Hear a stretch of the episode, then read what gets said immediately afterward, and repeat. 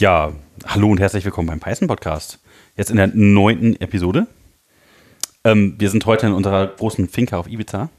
Ähm, ja, herzlich willkommen. Wir sind natürlich bei Jochen und äh, Wintergarten. Ja. Äh, und wenn man, man, ganz fest die Augen zumacht und an was Schönes denkt, dann kann man auch äh, glauben, dass man woanders wäre. Ja, je nachdem. Also, naja. Ich mache keine Solange man nicht auf irgendwelches Spielzeug tritt oder so, aber. Genau. ja, und wir haben natürlich wieder einen tollen Gast heute eingeladen. Ja. Und der Johannes ist wieder da. Hallo, Hallo genau, zum zweiten Mal. Voll gut. Ja. Dann müssen wir wieder was über Django-Webentwicklung machen. Jetzt, wo Danke. wir schon viel Datenbank, Pandas, Machine Learning-Zeugs hatten. Stimmt. Und, äh, genau. Also heute ja. wieder Django. Mhm. Ich hoffe, du bin freust dich auch über Django heute. Klar, bin ich gerne dabei. Es äh, fällt mir einfacher als Pandas und Datenbanken. Ja, ja. Na gut. Ja, was machen wir heute sonst noch?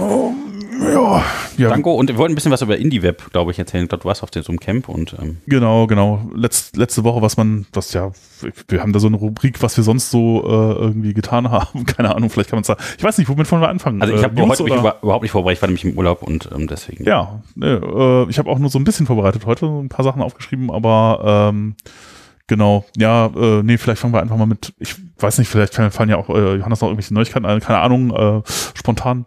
Ähm, ich habe auch da nur so das, was bei mir hängen geblieben äh, ist, aufgeschrieben. Und zwar äh, fand ich eigentlich ganz gut, dass äh, Django jetzt tatsächlich, es gibt ein, ein Django äh, Enhancement Proposal, was so ähnlich funktioniert wie diese Python Enhancement Proposals und ähm, äh, dabei ist bei der Diskussion rausgekommen, dass jetzt Black zum Formatieren äh, verwendet wird für das, äh, Django. Ja. das finde ich ziemlich, ziemlich gut. Äh, ja. Das ist nicht der beste Code-Style, den es gibt, aber es ja. ist der, der konsistenteste und das ja. bringt einem mehr als alle Dinge, die man sich so überlegen kann. Erklär doch mal, was das ist, Black. Ja, genau. Äh, genau, das ist halt der, der kompromisslose äh, Codeformatter sozusagen. Also das Ding checkt nicht nur, ob äh, irgendwie der, der Code, den man schreibt, äh, äh PEP 8 irgendwie äh, entspricht, sondern es hat auch eine Meinung dazu, wie das denn ordentlicherweise aussehen sollte und formatiert den dann um. Kann man das auch selber einstellen, wie der denn aussehen soll? Oder sagt Nein. bleibt einfach nur, ich weiß es besser? es, gibt so eine, es gibt so eine Handvoll Optionen, ja. gerade für die Zeilenlänge, aber das ist dann auch schon alles, weil die sagen, wir haben eine Meinung und wenn jeder das einstellen könnte, wie er möchte, dann würde es überhaupt nichts bringen. Mhm. Deshalb, äh, wenn du Black drüber laufen hast, da gibt es auch für GitHub gibt's so kleine Badges, wo man sagen kann, Black Formatted. Black Certified. Cool, mhm. das kann ich noch gar nicht. Ja, das, Sehr gut. Ja. Und wenn man das eben in seine Continuous Integration reintut oder in irgendein Tool, was das automatisch macht, dann weiß man eben, dass der Code immer gleich formatiert ist. Kann man den lesen. Ja. Da hat, kann man sich ja die ganzen Sachen, die man sich da angewöhnt hat, die man lieb gewonnen hat, die ganzen. kannst du alle vergessen. Oh. Ja. kannst du alle neu lernen. Aber man hat nie wieder das Problem, dass man irgendwie sich überlegen muss, okay, wenn ich jetzt einen mehrzeiligen String habe und ich muss das irgendwie einrücken und dann, oh Gott, jetzt werden die Aufrufe in der Methode, äh, die, die Parameter alle zu lang, wie mache ich das jetzt nochmal? Und dann macht man es einmal so und so. Das braucht man alles nicht mehr tun. Das passiert dann Aber man macht es einfach irgendwie und Black macht es dann richtig. Genau, ja. Oder anders. Also das heißt, man kann auch einfach alles in eine Teil schreiben, dann blackt und dann ja, ja. schön. Geht schon. Können Sie machen. Ja. Ja. Äh, nee, das Einzige, was ich gehört habe, äh, ich habe was gelesen über, der, über ein Proposal für Python 3.8 mhm. hat jetzt mit Django nichts zu tun, ähm, für Sub-Interpreter, ähm, wo die quasi, ähm, was, eine, was eine Möglichkeit soll, dem Global Interpreter Log äh, zu entgehen. Dass man quasi Threads äh, starten kann in Python, die dann innerhalb des Prozesses eigene Interpreter sind. Aber die API davon ist noch sehr ungeschickt und sehr schwerfällig. Mhm. Deshalb, die Kommentare, die ich gelesen habe, waren alle negativ, aber die Idee hört sich eigentlich ganz gut an. Dass man so ein bisschen aus diesem, ja. diesem Gill-Gefängnis rauskommt. Ja, das wäre schon schön, wenn man da irgendwie mal was, äh, ja, man da mal das Ding loswerden würde. 3.8 ist ja jetzt auch gar nicht mehr so weit weg, ne? Insofern nee, wäre es natürlich etwas, äh, und ich glaube, das wäre eine ziemlich tiefgreifende Änderung, aber ja. Na gut, es wäre halt was, was zwischen Threads und Multiprocessing ist. Ja. So von der Schwerwiegendhaftigkeit. Ja, ja. Ist das für 320 oder so? ja, das irgendwann dann müssen sie Python 8.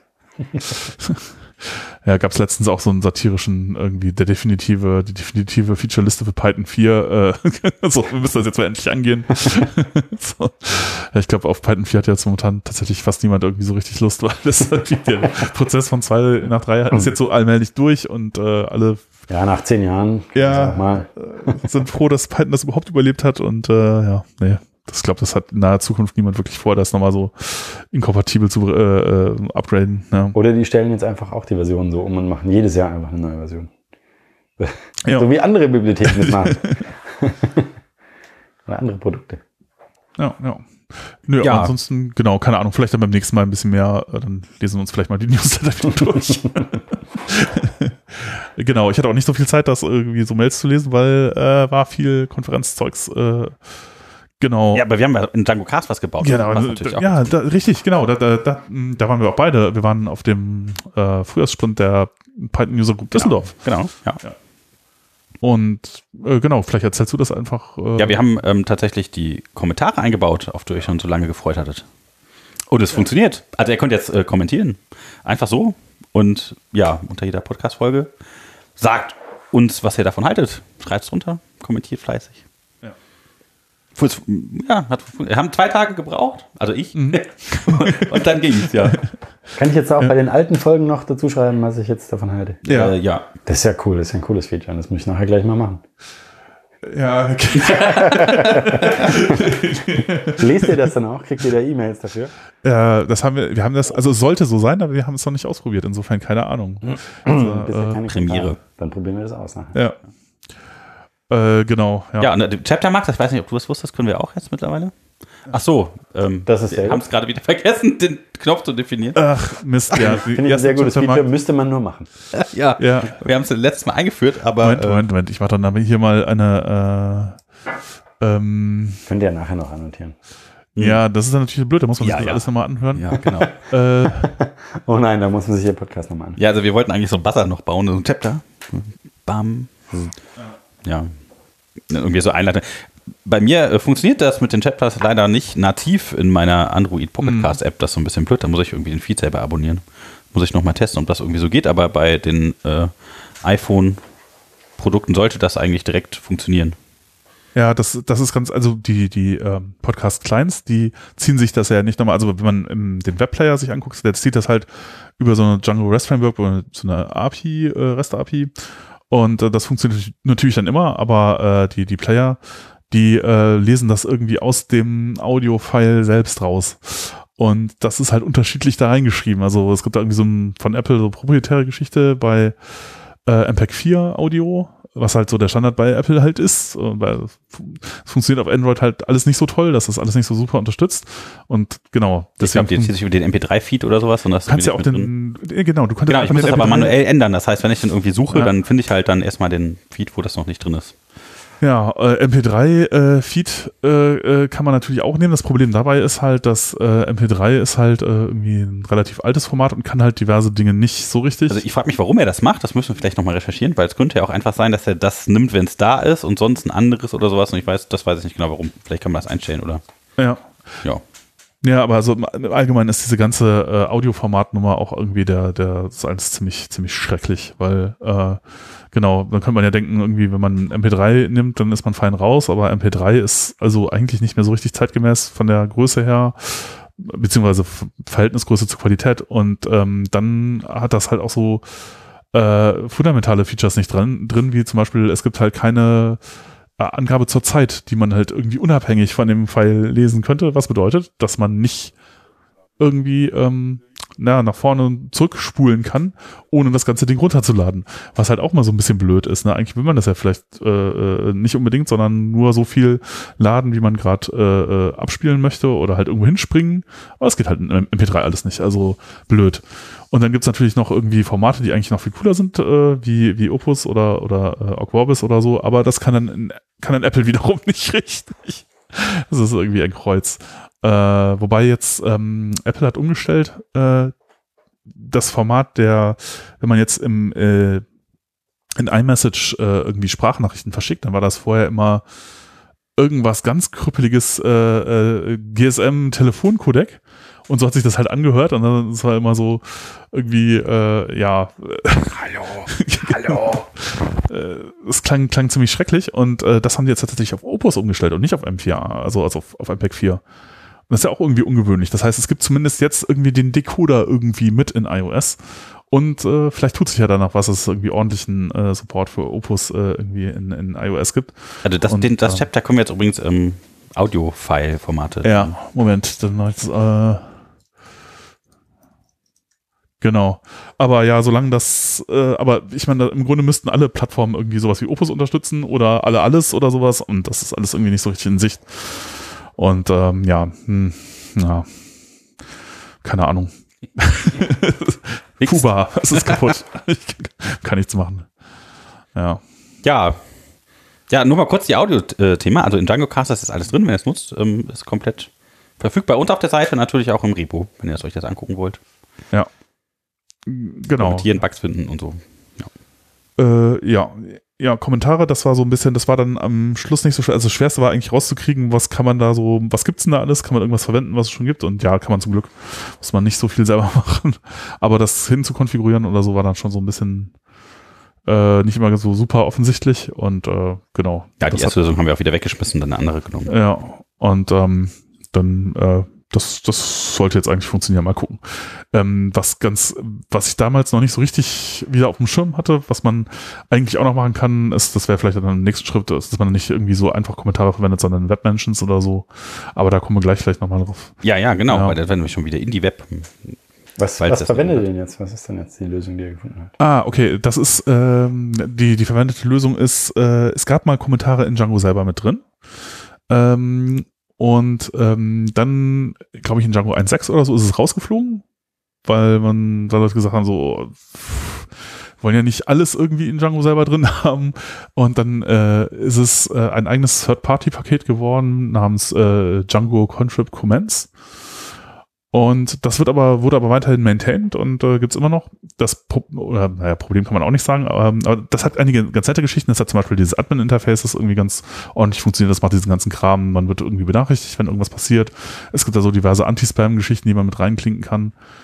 Ähm, äh, aber was es halt nicht kann, ist, man kann nicht auf andere Kommentare antworten. Das ist so ein bisschen okay. doof. Und äh, Retro. Ja, äh, ah, naja, hm, das wäre ja schon nett. Und dann gibt's dann halt ein anderes Ding, das nennt sich Django Threaded Commands. Und das macht im Grunde nur so ein bisschen, das, das funktioniert auch so ähnlich, da, ähm, also das, das, man kann da von diesen Modellen erben und das macht halt noch so ein paar Felder, da, äh, paar Spalten dazu. Und ja, im Wesentlichen führt das halt so eine Parent-Spalte ein. Und dann kann man halt auch Kommentare äh, quasi referenzieren.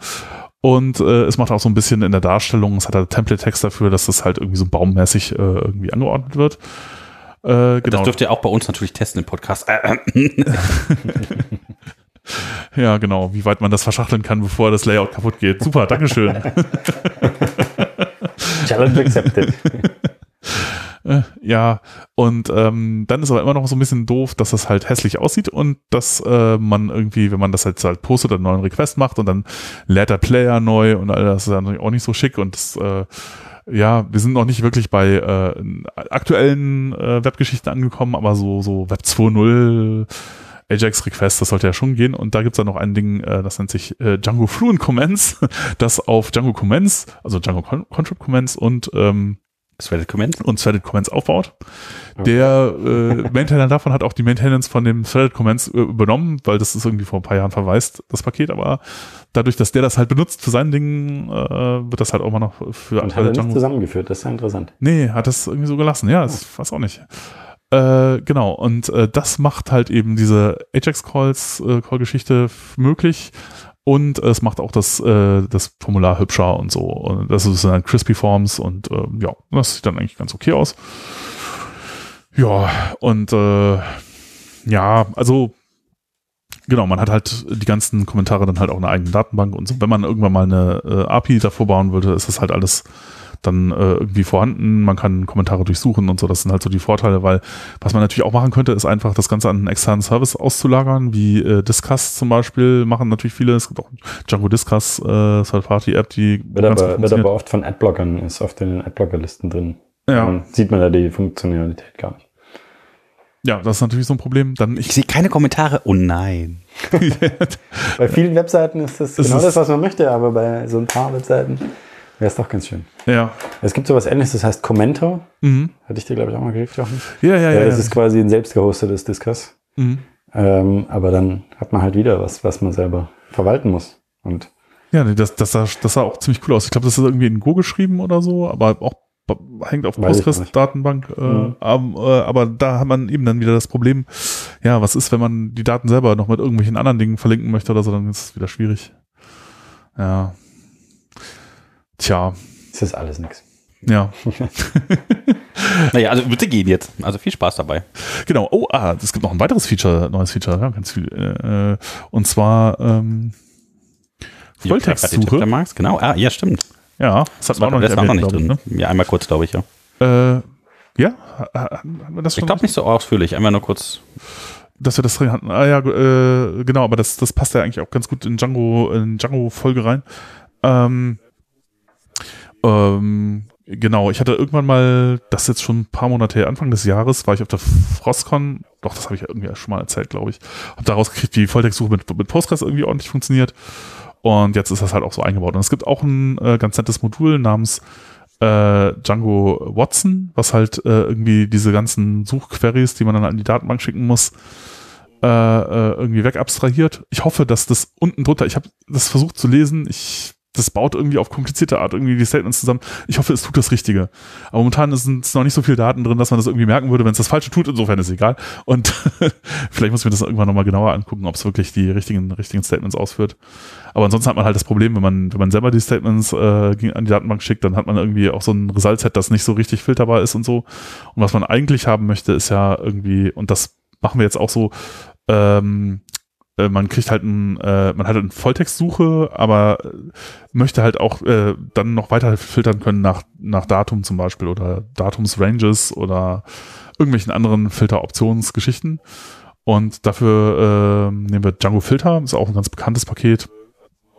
Und ähm, ja, äh, das generiert auch die Formulare selber, da muss, muss man dann alles nicht mehr machen. Ähm, und äh, man hat so ein bisschen Faceted Navigation. Das, da muss man noch ein bisschen was selber machen. Man muss zuerst eine Query abschicken, die, wo man sich die Facetten-Counts holt und dann kann man dann die Filter daraus bauen und dann alles andere passiert dann mehr oder weniger automatisch. Aber das ist halt, äh, das ist eigentlich schon sehr nett. Und das ist normalerweise immer ein ziemlicher Krampf, wenn man sowas baut für eine Webseite. Und eigentlich will man das ja schon haben. Ähm, ja, also was man dann häufig hört, wenn, wenn, wenn man mit Leuten darüber redet, die sagen so, ja, nimm doch einfach Elasticsearch oder so, dann ist das Problem gelöst, aber das ist es halt nicht wirklich. Äh, also, weil wenn man, wenn man jetzt Elasticsearch nimmt oder so, dann macht das den Volltext-Teil ganz gut. Aber äh, man bekommt dann halt ja nur die Dokument-IDs mehr oder weniger. Oder man kann halt auch mehr Daten bekommen, wenn man das halt ins Elasticsearch mit reinschreibt oder in der beliebige andere Volltext-Suchmaschine. Nur äh, muss man halt immer noch mal auf die Datenbank, um dann die ganzen zusätzlichen äh, Daten, die man jetzt an den Modellen äh, dran hat, halt auch daraus zu holen. Das heißt, man macht einmal einen Roundtrip zur Suchmaschine, dann einen Roundtrip zur Datenbank, äh, dann vielleicht auch noch mal ein zweites, um sich Filtercounts zu holen für Datum oder so. Und dann eben manche Abfragen kann man auch nur gegen die Datenbank machen, weil Volltext-Suchmaschine kann halt viele Anfragen, Arten nicht. Wenn jetzt irgendwas mit Geo äh, Location-basierten Filtergeschichten machen wollen würde, dann kann man das mit Postgres total super tun, aber weiß nicht. Also gut, gibt es jetzt auch Erweiterungen für Elasticsearch, aber ja, es gibt bestimmt das, Anfragen. Das ist das gleiche Problem wie das, was du vorhin erwähnt mhm. hast, oder? Hast du einfach dann zwei Datenbanken und die Sachen zusammenbringen, ist. Ist halt kacke irgendwie. Schwierig. Ja. Genau, und äh, eigentlich kann Postgres irgendwie fast alles besser, was so Anfragen angeht. Bis auf Volltextsuche. das ist auch gar nicht so schlecht. Also würde ich sagen, ist da eigentlich die, die wäre die nettere Option, wenn man halt die Datenbank so hauptsächlich verwendet. Und dann, äh, äh, genau, äh, Volltextsuche, gut, wenn das halt irgendwie halbwegs funktioniert, ist ja schon okay. Ja, äh, und nicht halt hauptsächlich Elasticsearch oder sowas und dann nochmal gegen die Datenbank geht. Ja. Aber es ist halt, äh, genau. Ja, muss man, muss man alles mal ausprobiert haben und dann gucken. Ich finde die Lösung gerade mit Django Filter und, und, und Watson eigentlich ganz, ganz äh, elegant. Ja, Mal schauen. Mal gucken, wie lange es hält. Mal gucken, wie lange es hält, ja, genau. Genau, das Fulltext-Suche, Facetted äh, Navigation-Geschichten. Äh, ja. Ähm, ähm, ähm, ähm, ja, jetzt sind wir äh, nächstes Chapter. Ne? Mhm, nächstes mhm. Chapter. Äh, was haben wir denn so gemacht? ja, ich war im Urlaub. ah. Wo warst du denn? Algarve. Ah, sehr schön. Ja, war wirklich schön. Habt ihr gutes Wetter gehabt? Ja, hervorragend. Also das Essen war toll. Wir haben so, hier, so einen Reiseführer entdeckt, da konntest du für zwei Euro immer so die Restaurants in den Bergen äh, testen mit Getränk. Mega. Ja, das klingt gut. Wahrscheinlich ja kein Rechner mitgenommen oder so. Nee. Nein. Okay, ja, auf den, schon. den Taschenrechner. Wer würde denn auf so eine absurde Idee kommen? Ja. Hm. ja. Nee, klingt gut. Ja, dann äh, weiter mit Django, würde ich sagen, oder? Moment, Moment. Äh, Ich habe äh, genau, ich war äh, ich war ja noch auf einer äh, Ach ja, du wolltest noch was Genau, ich wollte noch was erzählen. Ich war äh, irgendwie auf dem Indie Web Camp und ähm, auf der Beyond Tellerrand. Das ist so Der eine was? Beyond Tellerrand. Beyond Tellerrand heißt Konferenz, gut. genau. Mhm. Ja, Johannes war da. Wir waren da auch schon mal zusammen. Ja, äh, vorletztes Jahr, oder? Ja. Ich weiß nicht mehr genau, was vor der, irgendwie, ja. Vor vielen Jahren. Vor- ja. In einem anderen Leben. Nein, so lange ist auch nicht. Also es ist, äh, genau. Und äh, ja, das ist eine äh, jährlich äh, stattfindende, oder war lange Zeit eine jährlich stattfindende äh, so Webdesign äh, Konferenz in, in, in Düsseldorf. Äh, also eigentlich eine der net netteren Webentwicklungskonferenzen so in Europa. Äh, inzwischen gibt's Ableger in München und Berlin, das oder nein, wird f- vom gleichen Organisator irgendwie ausgerichtet, aber äh, sozusagen es findet jetzt dreimal im Jahr statt, nicht nur einmal im Jahr, aber halt auch nur einmal im Jahr in Düsseldorf. Und ähm, ja, wenn sich da so die Web-Community trifft, dann äh, ist das eigentlich ein guter Anlass, da direkt so eine äh, Indie-Web-Geschichte äh, davor zu machen, weil dann sind eh alle relevanten Leute sozusagen da und äh, da kann man das halt auch gleich mal machen. Und da war ich auch schon zweimal, glaube ich, weiß nicht mehr genau wann. Ähm, äh, und äh, das ist, äh, ja, ich weiß nicht, habt ihr davon schon mal gehört? Äh, Vielleicht nochmal kurz erklären, was Indie-Web überhaupt Mhm. ist. Und Ich habe den Namen gehört, aber ich war noch nie dort. ja, äh, also das ist eine Geschichte, die ist losgegangen irgendwo 2010 oder so. Und ähm, im Grunde geht's darum, hm, ja, es ist schwierig, das so kondensiert. äh, Selbsthosting von allem, was man so äh, im Internet nutzt. Ja, also es ist halt quasi eine Gegenbewegung zu den Silos, die halt jetzt so wahnsinnig populär geworden sind, also Facebook, Twitter äh, und halt auch äh, gegenüber den ganzen kleineren Silos, die halt jetzt alle schon gestorben sind, weil äh, also wenn man jetzt man könnte anfangen mit so was ganz altem wie GeoCities oder so. Ähm, MySpace. Ja, genau, äh, wo, wo Leute dann halt irgendwie liebevoll ihre, ihren äh, Gibt's ja alle noch. so sagen, ich, ja, Ge- GeoCities, man könnte es auch nennen, so, so, so einen di- digitalen Kleingartenverein oder so, wo jeder seine Parzelle behagt hat. Ja, und irgendwann wird das halt einfach mal gelöscht. So, ist natürlich irgendwie unschön. Also Yahoo hat es irgendwann gekauft, dann hat sich mal weiterentwickelt, dann ist noch so ein paar Jahre vor sich hin äh, gesagt, dass sich das so vor sich hingesurft, aber nichts mehr dran, äh, ist nichts mehr dran passiert und dann äh, haben sie es irgendwann abgestellt und dann glaube ich, war das irgendwie so eine zwei Wochen Hauruck-Aktion, in dem das äh, äh, Internet Archive da irgendwie mit Platten hingefahren ist, wo sie dann den ganzen Kram da noch drauf kopiert haben und dann haben sie den Kram einfach gelöscht. Und äh, ich weiß nicht, wie viele Millionen Stunden Arbeit da drin waren, da gab es auch irgendwie mal eine Präsentation zu. Äh, aber das einfach so wegzuwerfen, das fühlt sich irgendwie falsch an. Das fühlt sich so an wie so eine Bibliothek anzünden. Das, das ist irgendwie, das, das macht man doch nicht. Ich meine, meine Güte, also Das Äh, liegt daran, dass er die letzte Pre-Shot in Ultima Online geschlossen hat. Das äh, Ja gut, das ist halt das Problem bei äh, Services, die jemand anders betreibt. Wenn Ja. der keine Lust mehr hat oder keine, keinen äh, wirtschaftlichen Sinn mehr darin sieht, dann steht ihm das ja zu, zu sagen, wir machen die Türen zu. Ja, aber das ist halt, glaube ich, etwas, was die äh, meisten Benutzer gar nicht so erwarten, wenn sie jetzt irgendwie Spaß haben. Nee, mit natürlich dem nicht. Dienst interagieren, da ihren, ihren, äh, ihren Content reintun, genau. Und dann sind sie sehr, also das, äh, da gab es einen, einen Vortrag mal von äh, äh, Meiji Ziklowski, ach, ich kann den Namen. Der Typ von Pinboard. Genau.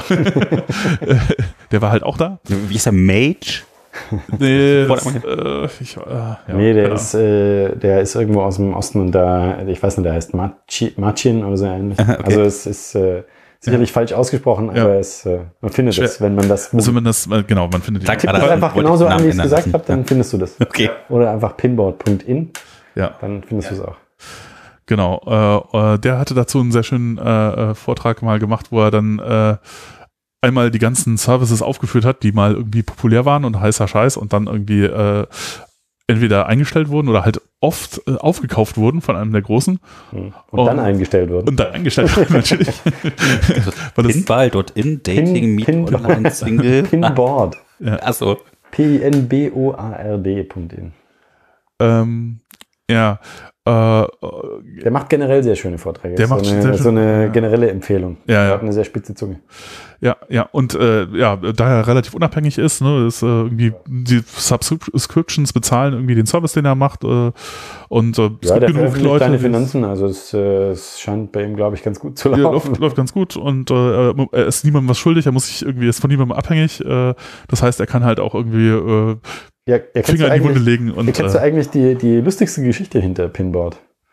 Die, äh. die mit Delicious. Ah, ja, erzähl die mal. Ja, ich glaube, ich habe schon davon mit. Ja. Delicious ist genau so ein Service. Ich weiß nicht, ob sich Leute noch daran erinnern können. Dell.issue.us. Mm, den habe ich benutzt. Da habe ich zum ersten Mal diese böse Erfahrung gesammelt. Genau, war auch von einer Person äh, äh, gemacht worden.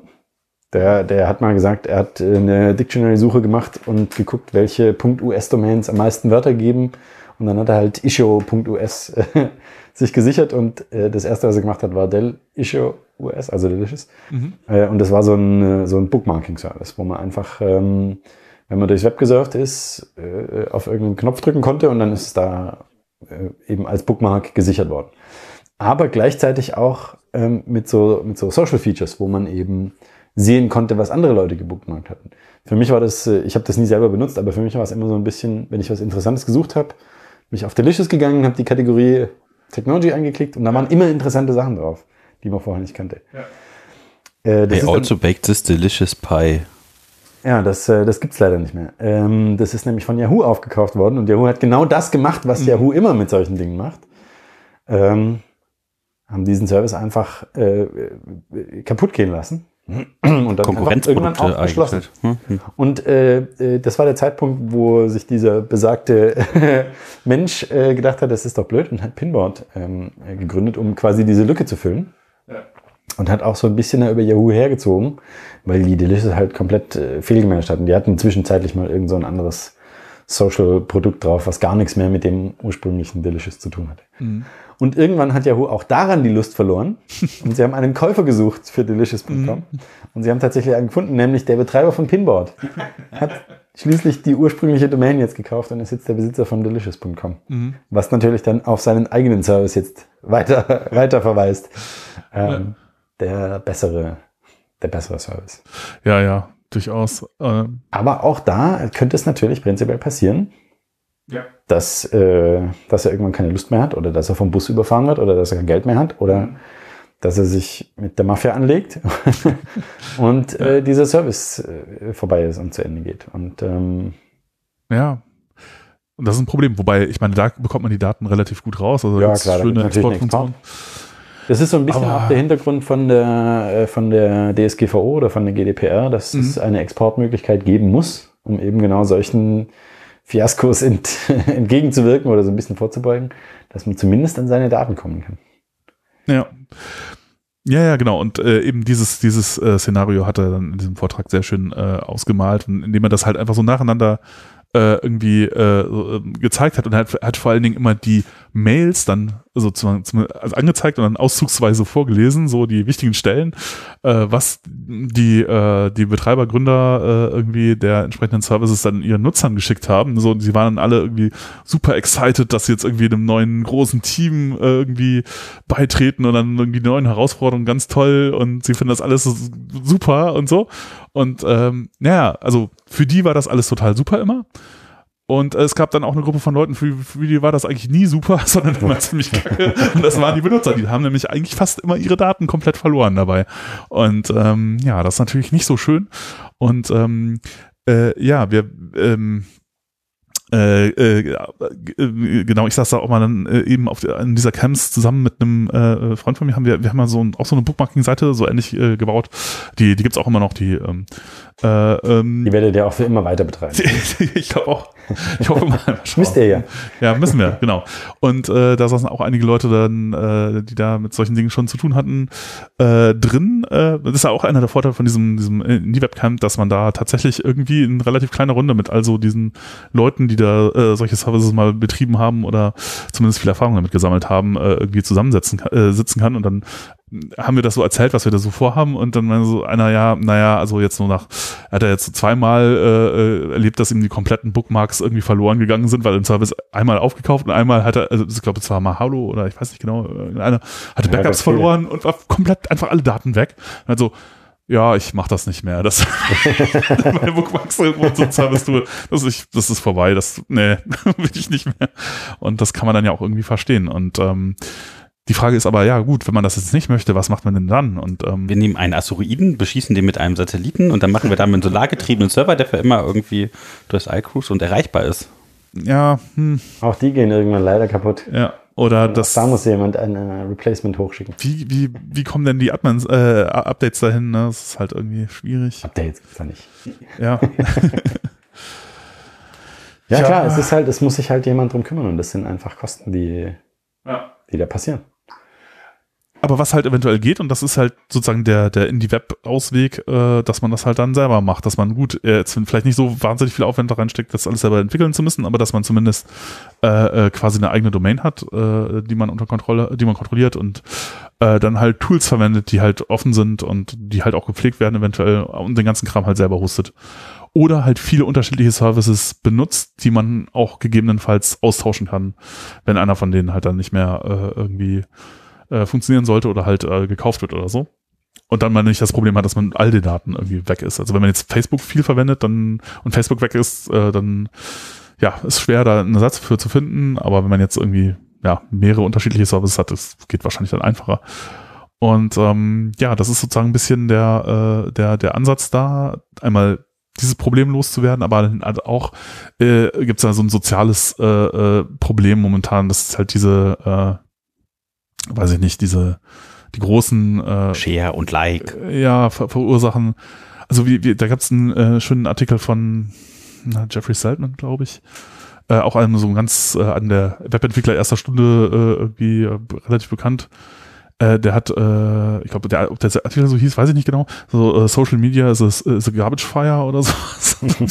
nicht. Auf jeden Fall in diesem Ton, Tonfall ist Artikel geschrieben und das ist halt auch so ein Problem. Also wir dachten ja eigentlich irgendwie früher mal, irgendwie Internet voll gut. Äh, äh, wir, also mehr so im brechtischen Sinne, jeder hat jetzt sein eigenes Radio und dann war das ja auch eine Zeit, ganze Zeit lang so, dass da irgendwie viel avantgardistisches Material irgendwie war und man konnte irgendwie mit den Leuten reden, die waren alle nett und wussten viel und das waren also irgendwie ganz andere Leute als die äh, äh irgendwie, mit denen man so normalerweise irgendwie zu kämpfen hatte. Das ist aber lange her, ja. ja, das ist leider schon sehr, das ist wahrscheinlich so 20 Jahre ungefähr. Und dann, genau, dann kam irgendwann der ewige September Also AOL, die ja. vollende Hörte. Äh, die, äh, auch, auch, das ein Wort, auch das ein Wort, was man mal googeln muss. Ja. Der Eternal September. Genau, genau. Ja, kann man mal einfach mal googeln. Ähm, sozusagen, als dann äh, das Web massentauglich wurde oder ja, in dem Fall das Ja, aber auch das, auch das war ja noch das Problem. Das, das Problem, was ich da sehe, ist ja vielmehr, dass wir eben so Tools gebaut haben, die es uns ermöglichen, diese, diese Unzentralisiertheit, diese nicht vorhandene Mitte des Netzes doch wieder zu haben, wenn jetzt eben ja. Facebook und Twitter und Google da sind. Ja. Und äh, dann haben wir halt bemerkt, oder dann bemerkt man irgendwann, dass das ganz massive Auswirkungen haben kann, zum Beispiel auf Demokratien, weil dann eben von außen Informationen reinfließen können, ja. die man eigentlich nicht unbedingt da drin haben möchte. Ja, man, man hat auch. Und die auch sehr, sehr zielgenau zugestellt werden können, muss man so zu sagen. Ja, man hat halt einfach wieder so einen Punkt, an dem man einen Hebel ansetzen kann. Genau ja. wie, ich meine, ich, ich weiß jetzt nicht, ob das so eine neue Geschichte ist und dass das so problematisch ist, weil ich fürchte, diese Situation haben wir mit den klassischen Massenmedien, hatten wir die schon ja, immer. Genau, du hast ja deine Filterbubble und wenn auf der Straße derjenige die Medien kontrolliert und alle Informationen, die du hast in deiner Nachbarschaft nur von einer Quelle kommen, oder von einer ne, keinen freien ja. Quelle kommen, dann. Ja, klar, oh. natürlich, aber du hast natürlich bei den traditionellen Massenmedien immer die Auswahl, welche Zeitung du kaufen möchtest. Also wenn es mehrere traditionell gibt, ja, ja. immer mehrere. Je nachdem, wem die gehören und so, ne? Ja, klar, und, das weiß man natürlich auch. Und die, die verschiedenen Zeitungen haben auch ihre Agendas. Aber ja. da gab es ja immer mehrere. Und, ja, und, ja, also, ja, ja, aber da, auch da, da nebenan vielleicht noch. Ja. Also, da, und auf die Einfluss zu nehmen, ich weiß nicht, ob das... Ähm, doch, also ja. Anekdote zu dem Thema wäre halt Brexit. Ne, das war mir gar nicht so klar, habe ich jetzt auch in irgendeinem, habe ich da, also, Aha, Politik Verschwörungsmedien natürlich. Äh, also im Internet habe ich, das Internet hat mir das gesteckt. Äh, das, äh, das ähm, ja, äh, an dem Tag, an dem die äh, Abstimmung halt äh, stattfand, haben fast alle britischen Zeitungen aufgemacht mit Vote, äh, Vote Leave, ja, sozusagen, oder ja, stimmt mit Ja. Und der Grund war, dass halt ein, ein groß, Gutteil der äh, britischen äh, Zeitungslandschaft gehört halt Murdoch. Mhm. Und der ist vorher mit irgendeiner Übernahmegeschichte in der EU gescheitert und der fand die EU halt doof und dann war er so, okay. Ja gut, dann ist, sind die ähm, vielleicht auch einfach zu sehr zentralisiert. Ja, ja, genau. Also das würde ich eben sagen. Die sind, die, die klassischen Massenmedien sind halt super zentralisiert und äh, auch wenn es einem nicht so aufgefallen ist, weil man hat halt außerhalb denen ja nie irgendwas gesehen, äh, hatte man da schon einen starken Bias natürlich wahrscheinlich drin was halt auch nicht so schlimm ist, wenn man das nicht bemerkt, dann ist ja alles ja. in Ordnung. Aber äh, äh, so mit dem Internet hat man dann plötzlich irgendwie so ein bisschen weiteren Blick vielleicht und äh, dachte, das kann jetzt irgendwie nur besser werden, weil das, äh, das ist jetzt äh, und dann stellt man fest, so, nee, äh, ja, keine Ahnung, Facebook, äh, ähm, ja, hat dann, damit hat man halt das gleiche Problem wie mit den alten Massenmedien, nur vielleicht noch schlimmer. Das ist halt äh, irgendwie äh, die leben halt, das war auch in dem Artikel äh, quasi war ein Vergleich, um mal an die Mafia äh, eben an, von eben anzuknöpfen. äh, äh, ja, es ist so ein bisschen, als hätte man irgendwie äh, sich Geld für ein Haus geliehen oder ein Haus gebaut, das man sich eigentlich nicht leisten kann, hat einen Kredit von der Bank aufgenommen und dann halt irgendwie auch nochmal die Mafia gefragt, äh, weil man gerade irgendwie ein bisschen Geld brauchte und äh, jetzt hat man ein Problem und man kann zu niemandem mehr gehen. Und das ist halt so ein bisschen die Situation, in der so äh, Unternehmen wie Facebook, Facebook jetzt nicht so schlimm, aber Twitter zum Beispiel sehr, sehr schlimm steckt eigentlich. Twitter lebt, ist nicht, war nie kostendeckend, das war immer so und äh, die mussten immer zu noch schlimmeren Leuten gehen, um Geld zu bekommen. Und ja, sie können nicht mehr. Fahnenstange erreicht. Ja, das ist auch sowas. Ich weiß nicht genau, wie, wie lange Twitter noch lebt. Wahrscheinlich, ja, vielleicht auch für immer, wer weiß. Aber Twitter-Steuer oder sowas muss jeder ein bisschen immer Zwangsabgabe. Twitter-Subscriptions? Ja, aber Twitter-Minute, du arbeitest eine Minute am Tag für Twitter oder so. ja, aber du kannst es halt nicht mehr so gut ändern später. Wenn du einmal mit mhm. frei angefangen hast, ist halt schwer.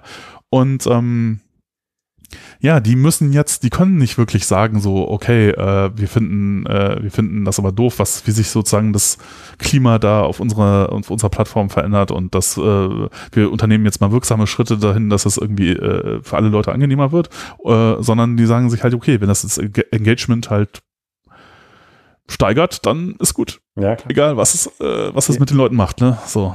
Die optimieren einfach auf Interaktionszeit und auf genau. Zeit auf der Seite verbracht. Facebook macht das ja genauso. Facebook die, macht das auch. Die genau. können das sehr, sehr gut. ja. Und, und, und bringen das auch sehr gut. YouTube ist auch soweit, ja. Die ja. müssen das ja auch machen. Und ähm, sobald man ein, zwei Videos angeguckt hat, ist halt die Leiste voll mit den Empfehlungen. Und fünf oder sechs Videos später kommt man zu so Verschwörungsgeschichten raus. genau, ja. Du musst die Leute halt irgendwie bei der Stange halten und dann, äh, ja. Schon äh, hat man da irgendwie. Äh, freie Bildung, alternative Medieninhalte. Ja, nee, eben, immer haben? Das, das, Problem, das Problem ist halt, dass sie äh, eben nicht in deinem besten Interesse handeln unter Umständen, sondern halt äh, irgendwie in ihrem Interesse müssen sie halt Werbung äh, verkaufen und um die Werbung möglichst effektiv verkaufen zu können, müssen sie halt irgendwie die Eyeballs da irgendwie fesseln und die Leute quasi mehr oder weniger abhängig machen und das ist Ja, halt genau, die wollen halt, dass du dabei bleibst. Das heißt, sie müssen dir Content bereitstellen, der dich interessiert. Das heißt, sie müssen dich irgendwie kennenlernen ja. und mehr Informationen darüber ja, das, sammeln, was du ja, gerne ja, aber, wenn, aber ja, und auch, ähm, der, das, es geht da gar nicht darum, ja. äh, Bildung und balancierte Inhalte nee, äh, zu liefern, genau. weil die sind nicht so interessant wie Verschwörungstheorien. Videos. Ja, ja oder Katzenvideos. Genau. Oder, oder, ja. oder Videos wo, von Verkehrsunfällen oder Videos von, was weiß ich. Das Dingen, halt die halt äh, äh, kurzfristig interessant sind, die dir aber längerfristig nichts bringen. Ja, ja, ja, genau, Boulevard. Also es ist einfach äh, die bekannten, die bekannten Zeitungen, die in jeder Auslage liegen, die haben auch die großen Headlines vorne drauf, weil die halt die Blicke auf sich Also ich hatte zum Beispiel gerne was wie so ein Bad News Filter. Also es gibt halt so Momente, da habe ich einfach keine Lust auf irgendwelchen Unsinn oder den nächsten Unfall oder sonst was. Einfach gerne wegfiltern und das gelingt mir in dem Newsfeed, den ich immer so dann habe, wenn er nicht komplett individuell zusammengestellt hat, irgendwie eher nicht. Das geht irgendwie nicht. Ja, das ja. Äh, weiß man ja. Good News or Bad News. Ja, es ist. Die interessieren niemanden. Das ist halt, äh, äh, Fernsehen macht das ja auch, ne, wenn man sich die Nachrichten anguckt. Das ist ja der Grund, warum die Nachrichten halt so schlecht sind oder Katastrophen halt so, ist halt, dass äh, irgendwie Angst natürlich als äh, eine Emotion ist, die man, man kann sie sowohl relativ leicht auslösen äh, und äh, die ist halt sehr aufmerksamkeitsstark. es, gibt weil, auch, es gibt auch weltweit einfach genug davon. Ja, Passiert immer irgendwo. Genau, ich meine, es, es macht ja auch irgendwie Sinn, ne? wenn, äh, wenn, wenn, wenn irgendwo was Gefährliches ist, dann sollte man da vielleicht mal hingucken. Ne? Also, weil ja, also so ein, so ein Festival zum Beispiel, irgendwie so Fusion oder sowas, das ist total gefährlich. Da muss dann unbedingt tausend Polizisten. Ja, das ja, kann gut, man dann natürlich auch noch draus machen. Man kann natürlich Dinge auch gefährlich machen. Ja. Und wenn man, eine, wenn man eine politische Agenda hat, dann wird einem da auch immer was einfallen, was man gefährlich machen kann. Das kommt dann eben noch dazu. Ja, vor allem, das, das muss man dann einen Auftrag geben, irgendwie, dass man dann noch Arbeiten drüber schreibt und dann, ne? Ja, das, ja aber auch das, auch das ist einfach nicht äh, im, im besten Sinne des Lesers, sondern es ist halt im Sinne des äh, Nachrichtenherstellers, der, der, der die gelesen werden und die Werbung ja. reinkämpft und, und die, ich glaube, um auf das Problem zurückzukommen, die, mhm. diese Maschinen, die wir da mit zu verantworten haben als Webentwickler, mhm. Die sind einfach so groß und so mächtig geworden, dass es jetzt äh, sich eben globale Auswirkungen zeigen. Ja. Und ähm, eben, ja, so, dass man halt eigentlich immer, wenn man, also diese Orte, Facebook, Twitter, das ist halt außerhalb von so kleinen, netten Bereichen ist das halt irgendwie schon ein ziemlicher Sumpf. Ja, brennende Mülltonne, ja, das sind so die Sachen, die einem dazu einfallen, aber es ist eigentlich nicht so das Schöne, was man irgendwie mal im Sinn hatte, irgendwie. Es ist nicht so die Utopie dabei rausgekommen, äh, die. Also, äh, vielleicht hängt wirklich davon ab, wie man so deine Bubble so gestalten kann. Also, ja, aber es wird immer im Interesse von Twitter äh, sein, dir mehr von den aufregenden Dingen reinzutun, auch ja. wenn du versuchst, deine Bubble klein zu halten.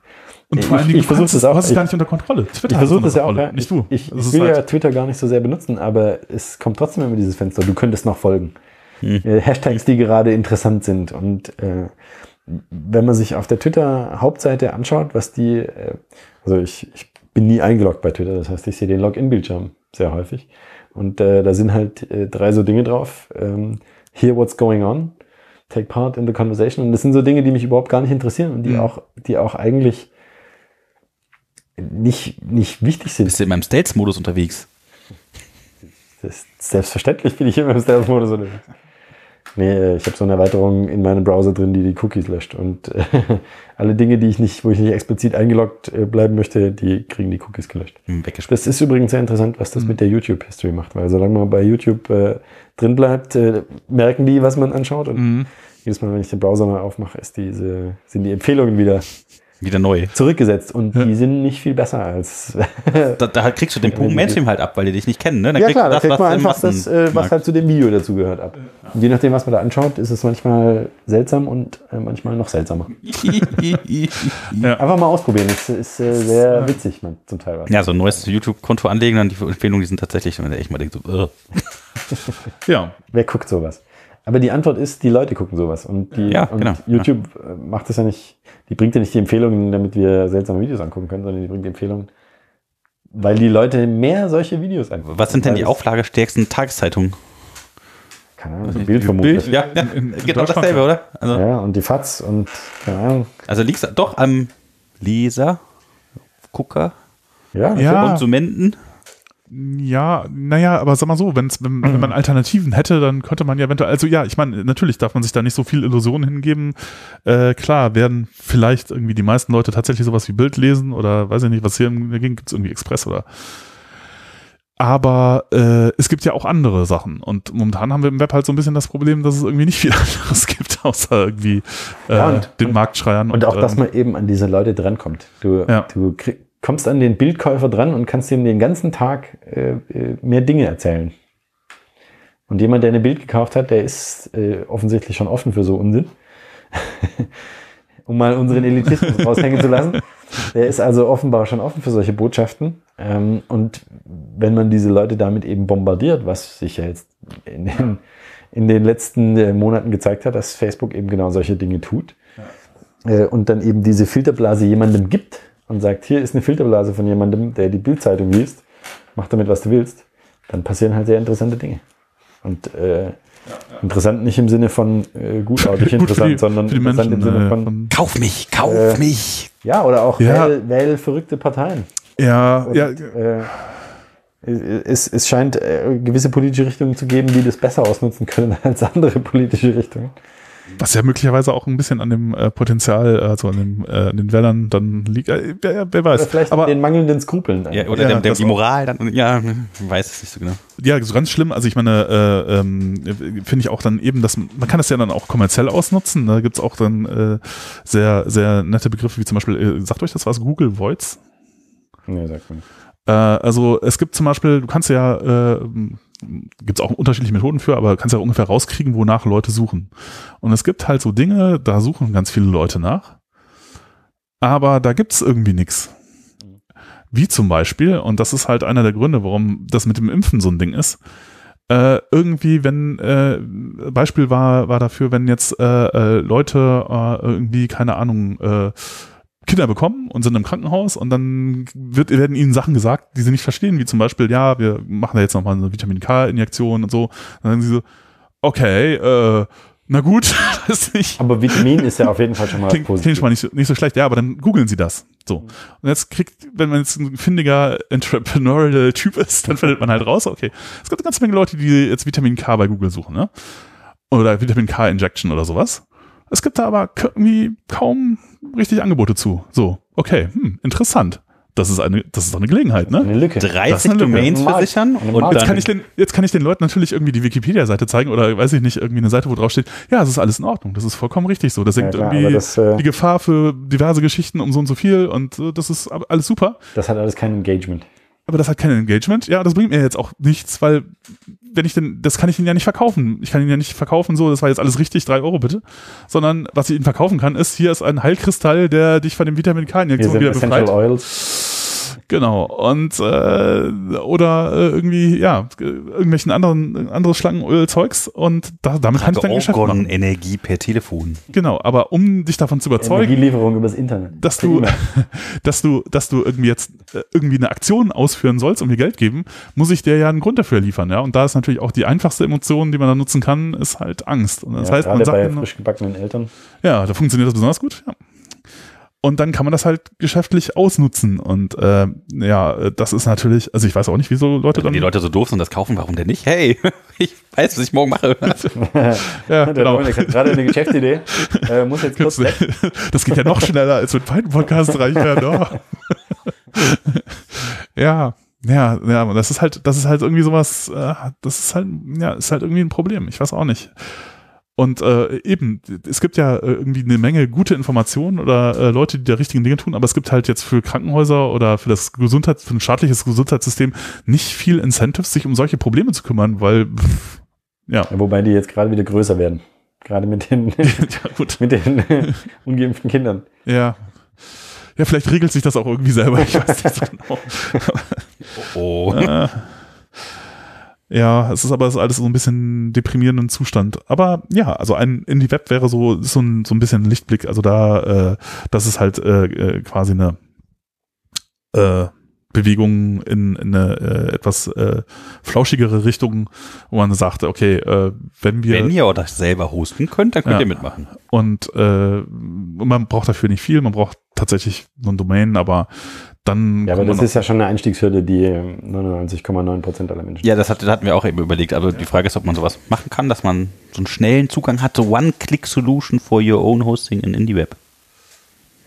Ja, es gibt ja schon so Anbieter. Also Ja. Domains kaufen ist ja nicht, nicht ungeheuer schwierig, aber dann da selbst was drauf betreiben, das ist.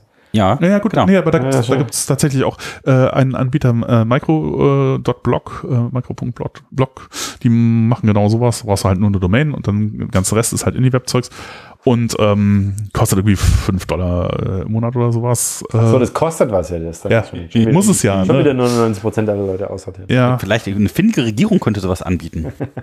Oh, das wäre, das wäre Oh, oh. der Twitter-Twist.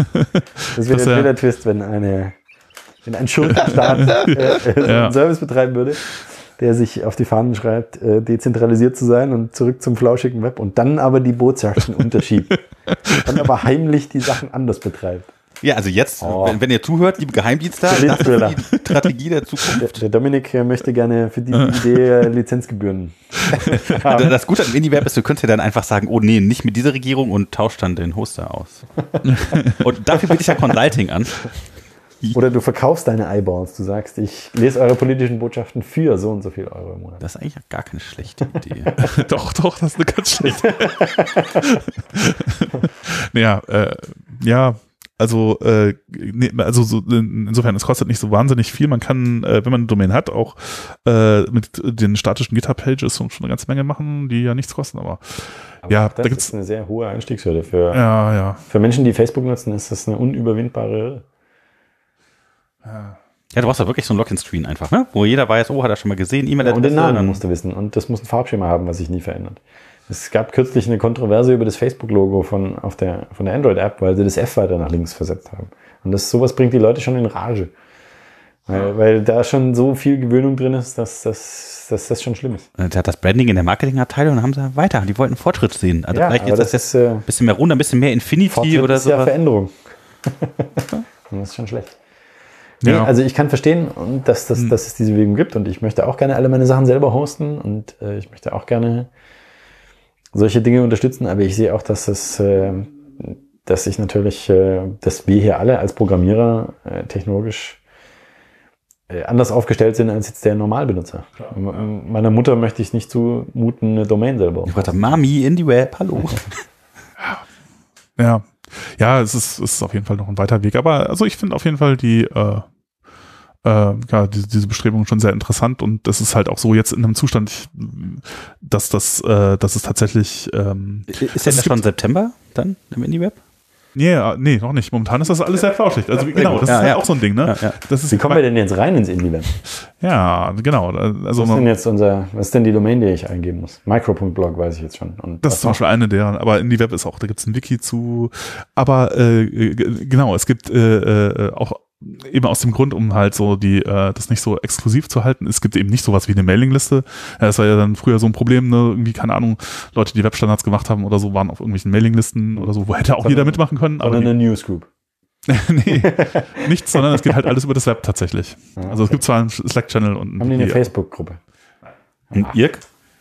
Nein, nein, Slack, aber äh, ja, also eigentlich ist die, Slack, die Idee ist sozusagen, das alles dann tatsächlich auch eben übers Web zu machen. Und da geht auch schon einiges. Also es gibt dann halt so ein paar, ja, so Building Blocks, weiß gar nicht, wie man das äh, Fundamente, weiß ich nicht, äh, äh, die man, die, die man halt braucht und dann kann man eine ganze Menge damit machen, wie zum Beispiel, es gibt halt ein Indie Auth äh, Protokoll, Konzept, äh, womit man halt Warum nehmen sie da Authentifizierung nicht macht. Ja, das ist ja, das ist halt tatsächlich fast das gleiche. Also es basiert auf OAuth. Ähm, Im Grunde ist es halt so, äh, also wie es funktioniert, man hat halt eine eigene URL, so man loggt sich mit einer eigenen URL ein. Auf dieser URL hat man halt eine Liste all der Sachen, mit denen man sich authentifizieren kann, unter anderem solche Sachen wie GitHub oder Twitter oder weiß ich nicht. Oh, wie hieß denn das? Das hieß nicht OAuth. Wie war OpenID. OpenID, danke. Richtig. Das war auch mal eine sehr gute Idee, die Ja, ja, nicht ja, ja. funktioniert hat. Die hat nicht funktioniert und es gibt auch gute Gründe, warum sie nicht funktioniert hat. Aber diese Geschichte hier, die ist deutlich, nochmal deutlich cooler, weil, äh, also du hast jetzt eine Liste von den, äh, den Diensten, mit denen du dich vielleicht authentifizieren kannst oder Dinge, mit denen du dich authentifizieren kannst, äh, überprüft wird, ob das wirklich so sein darf, dadurch, dass du jetzt zum Beispiel von deiner GitHub-Seite wieder zurück auf diese Seite linkst, ja, sodass man halt weiß, okay, dass die gehören halt zusammen. Also ein bisschen das, was äh, Keybase auch macht. ja, genau, genau. Was? Keybase. Keybase.io, das ist ein Keybase.io, das Mhm. äh, hat angefangen als Web of Trust. Äh, Idee, wo du deinen GPG-Schlüssel hinterlegen konntest und dann andere Leute eben diesen Schlüssel abrufen konnten. Und um äh, zu beweisen sozusagen, dass du tatsächlich eine Person bist, die, mit der du Kontakt aufnehmen möchtest, konntest du ganz viele Sachen dahin verknüpfen. Du konntest eine E-Mail-Adresse verknüpfen und ein Telegram-Konto und eine Ja, ja, ja so, GitHub-Adresse. so ähnlich, ja. Da kann, wir, da kannst du selbst ähm, gepostet dann. Ja, aber das Ja. war eben nicht selbst gehostet. Nee, nee. Ja, okay. Eine wusste Keybase. Auch eine alles. gute Idee, auch gut und für schöne Verschlüsselung und sicheres Messaging und so weiter, aber nicht selbst gehostet. Mhm. Ja, äh, aber genau, so ist es halt im Grunde, du hast ja immer dann semantisch annotiert, das sind Links auf mich, ne, so mit, äh, und ähm, dadurch weiß halt dann sozusagen eine Web-Applikation, bei der du dich einloggen willst, dass es tatsächlich äh, Mhm. dazu gehört. Dass du du bist. Du kannst aber auch eben nicht nur äh, äh, irgendwelche Third-Party-Services dann zum Authentifizieren nutzen, sondern du kannst halt auch deine eigenen Aus-Server sozusagen äh, äh, Okay. benutzen. Und ähm, äh, ja, das war eben auch so ein, eine, das war so mein Projekt. Ich hatte da schon mal mit so einem Indie, äh, Django Indie Web Paket angefangen, irgendwann vor zwei Jahren oder so. Äh, das hat nie so richtig toll funktioniert. Äh, und da habe ich jetzt am Wochenende auch noch mal ein bisschen was dran gemacht. Und jetzt funktioniert zumindest das, äh, der Authentifizierungsserver Endpunkt-Teil. Und ähm, äh, da, dann kann man halt äh, sozusagen ähm, sich mit der eigenen URL einloggen, die sagt, okay, da sind Indie aus äh, Dings, dann klickt man da drauf und dann wird man auf die eigene Seite weitergeleitet, authentifiziert sich da, dann wird man zurückredirekt, das wird ein O aus, Mhm. ja, sozusagen. Ja, so wie Opener, die damals war. Ge genau, genau, ja. Und ähm, äh, man kann, könnte aber auch was anderes machen. Man muss nicht unbedingt dann ein Passwort eingeben, sondern es gibt dann auch Leute, die äh, schicken sich dann irgendwie eine Push-Notification aufs Handy mhm. und dann sagt man, okay, authentifizieren bitte äh, und dann ist man zum Beispiel auch die ganzen Passwörter los. Ne? Das wäre auch eine ja. sehr interessante. Das ist so ein Security-Ring, ne? Da hast du einen Ring drauf, drückst einmal drauf oder dann musst du so Bewegungen machen. ja, klar, gab's, mhm. äh, gab's tatsächlich auch. Es gab mal so einen Anbieter, der hat Ringe mit NFC-Chips ja. Gemacht, wo du dann einfach an dein Handy halten konntest und damit authentifiziert. Was noch cooler ist, wenn der so eine äh, Bestimmungs... wenn du eine oh. Bewegung machst. Ja, genau, dann machst du so eine magische Geste. Ja. ja. Es gibt so Zauberstäbe, so Harry Potter Zauberstäbe, ja, genau. die Gesterkennung machen können. Es ja, gibt, genau. es gibt tatsächlich Leute, die sich äh, äh irgendwie diese NFC zum Bezahlen, also man kann, es gibt ja die kontaktlos Bezahlkarten, mhm. äh, irgendwie Kreditkarten und so, und man kann den, den man kann diesen Chip da rauspopeln ja, und dann kann man ihn zum Beispiel auch in einen Zauberstab einmontieren. Ah. Und dann geht man in die Kasse und wenn man aufgefordert wird zu bezahlen, nimmt man diesen Zauberstab und so, mhm. und dann muss man noch den richtigen Zauberspruch wissen können und dann sagt man Akio Geld. genau, und dann hat man bezahlt. Und ähm, ja, genau. Finde ich aber eine sehr schöne Idee. Ist das ja, Harry Potter Opertum oder wie? ich weiß. Ja, äh, äh, genau, aber da, also das, das, das, äh, das erschlägt halt einfach mehrere Probleme auf einmal und das ist eigentlich äh, schon, eine, schon eine sehr nette äh, Geschichte. Ähm, eben, dann hat man einmal diesen Authentifizierungskram sozusagen erledigt und dann kann man halt darauf eine Menge andere Sachen aufbauen. Also andere Sachen, die es dann gibt, sind so Webmentions. Das ist halt so ein bisschen Nachfolger von Pingback-Geschichten, die es früher gab mit Blogs äh, oder so schreckliches XML-RPC äh, gesprochen dazwischen. Das, das ist äh, nicht mehr drin, das ist sehr gut. Das ist jetzt alles irgendwie Standardform encoded äh, Sachen, dass man halt einfach Formulare nehmen kann. Das ist äh, mhm, schon deutlich okay. netter. Und das macht eben, damit kann man dann Kommentare auf anderen Webseiten hinterlassen. Mhm. Ähm, Auch mit der eigenen Identität dann? Genau, ja, als genau. Man selbst. Als man selber. Und äh, man kann damit aber auch solche Sachen abbilden wie Likes und so, was ja natürlich auch nett ist. Oder äh, und Reposts und so. Also ja, genau. Und äh, also so quasi liken und sharen, das ist ja auch das, was man normalerweise dann halt so irgendwie macht. Und äh, das Ganze ohne zentrale Infrastruktur, einfach so selbst gehostet. Und das ist natürlich schon sehr nett. Und dann gibt's noch eine, äh, gibt's noch zwei weitere Geschichten, die auch noch sehr interessant sind. Einmal Micropub, äh, das ist halt sozusagen eine. Klang immer nach Bier trinken. Micropub, ja. Ja, ja, ja, ich, ich glaube, das ist auch so wie so ein äh, achso, das äh, vielleicht zu dieser O aus. So dieses Indie aus ist der, der Mensch, der das da äh, irgendwie sich ausgedacht hat, äh, Aaron, Aaron Periki, Periki, äh, der, der betreibt auch OAuth.net und ich glaube, der ist auch Autor von einigen von diesen okay. OAuth-Spezifikationsgeschichten. Ähm, ja. Äh, und äh, äh, ja, Micropub, genau.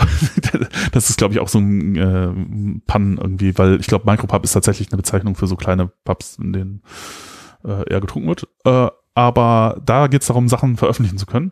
Zum Beispiel, wie man die Zeitung, also wer ja eben bei Zeitung war, da hat man ja immer die Pubs gehängt, da konnte man die immer lesen. Und so, so, schlagen, wir, so schlagen wir den Bogen zum Micropub. Ja, ist ja Publishing. Wo nur einzelne Seiten aushängen. Ja. ja. Äh, ja, jedenfalls, also der, der, der, der, die coole Geschichte an der Stelle ist halt, dass man also es gibt unterschiedliche Arten von Einträgen. Äh, es gibt halt irgendwie so H-Entry, also das Vokabular ist halt auch von Atom übernommen, was wiederum auf RSS so ein bisschen aufbaut und ähm, äh, es gibt halt äh, H-Entry für so Post, äh, Posts quasi, Blogposts, es gibt äh, Kalender, äh, Events, Geschichten, es gibt irgendwie Cards für irgendwie Kontaktdaten und so. Und äh, das Coole daran ist jetzt, wenn man ein Block hat, das halt ein Micropub-Endpoint hat oder man verwendet irgendwie einen Service, der so einen Endpunkt hat, dann kann man halt alle Clients, die das Protokoll sprechen, verwenden. Das heißt, man muss nicht irgendwie auf die Webseite und da irgendwas machen, sondern man kann halt auf dem Telefon eine App verwenden oder so oder auf dem Desktop irgendwie Mars Edit oder sonst irgendwie so einen ordentlichen Editor zum Editieren von Content und äh, sagt dann irgendwie nur Publish und fertig. Aber alles andere kann ja lokal passieren schon. Und das ist natürlich auch sehr nett. Und dann gibt's noch eine super coole Geschichte, die kannte ich bis eben zu diesem Wochenende auch noch gar nicht.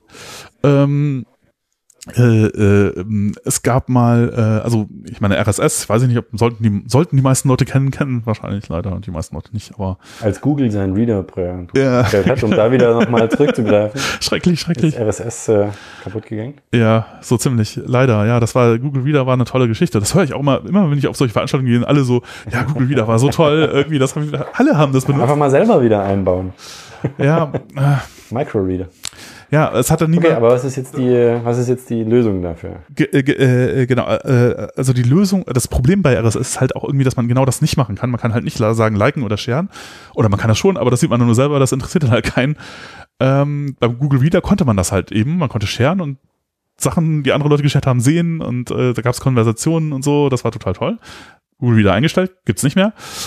Und jetzt gibt's halt sozusagen eine Bestrebung, das wieder äh, äh, ähm, aufleben zu lassen. Und das, äh, der Standard nennt sich Microsub. Und ähm, aber halt auch eben ohne zentralen Service. Äh, die Idee ist, man hat halt zwei äh, äh, Dinge. Man hat einmal einen Microsoft Server, der halt irgendwie auch selber gehostet irgendwo laufen kann.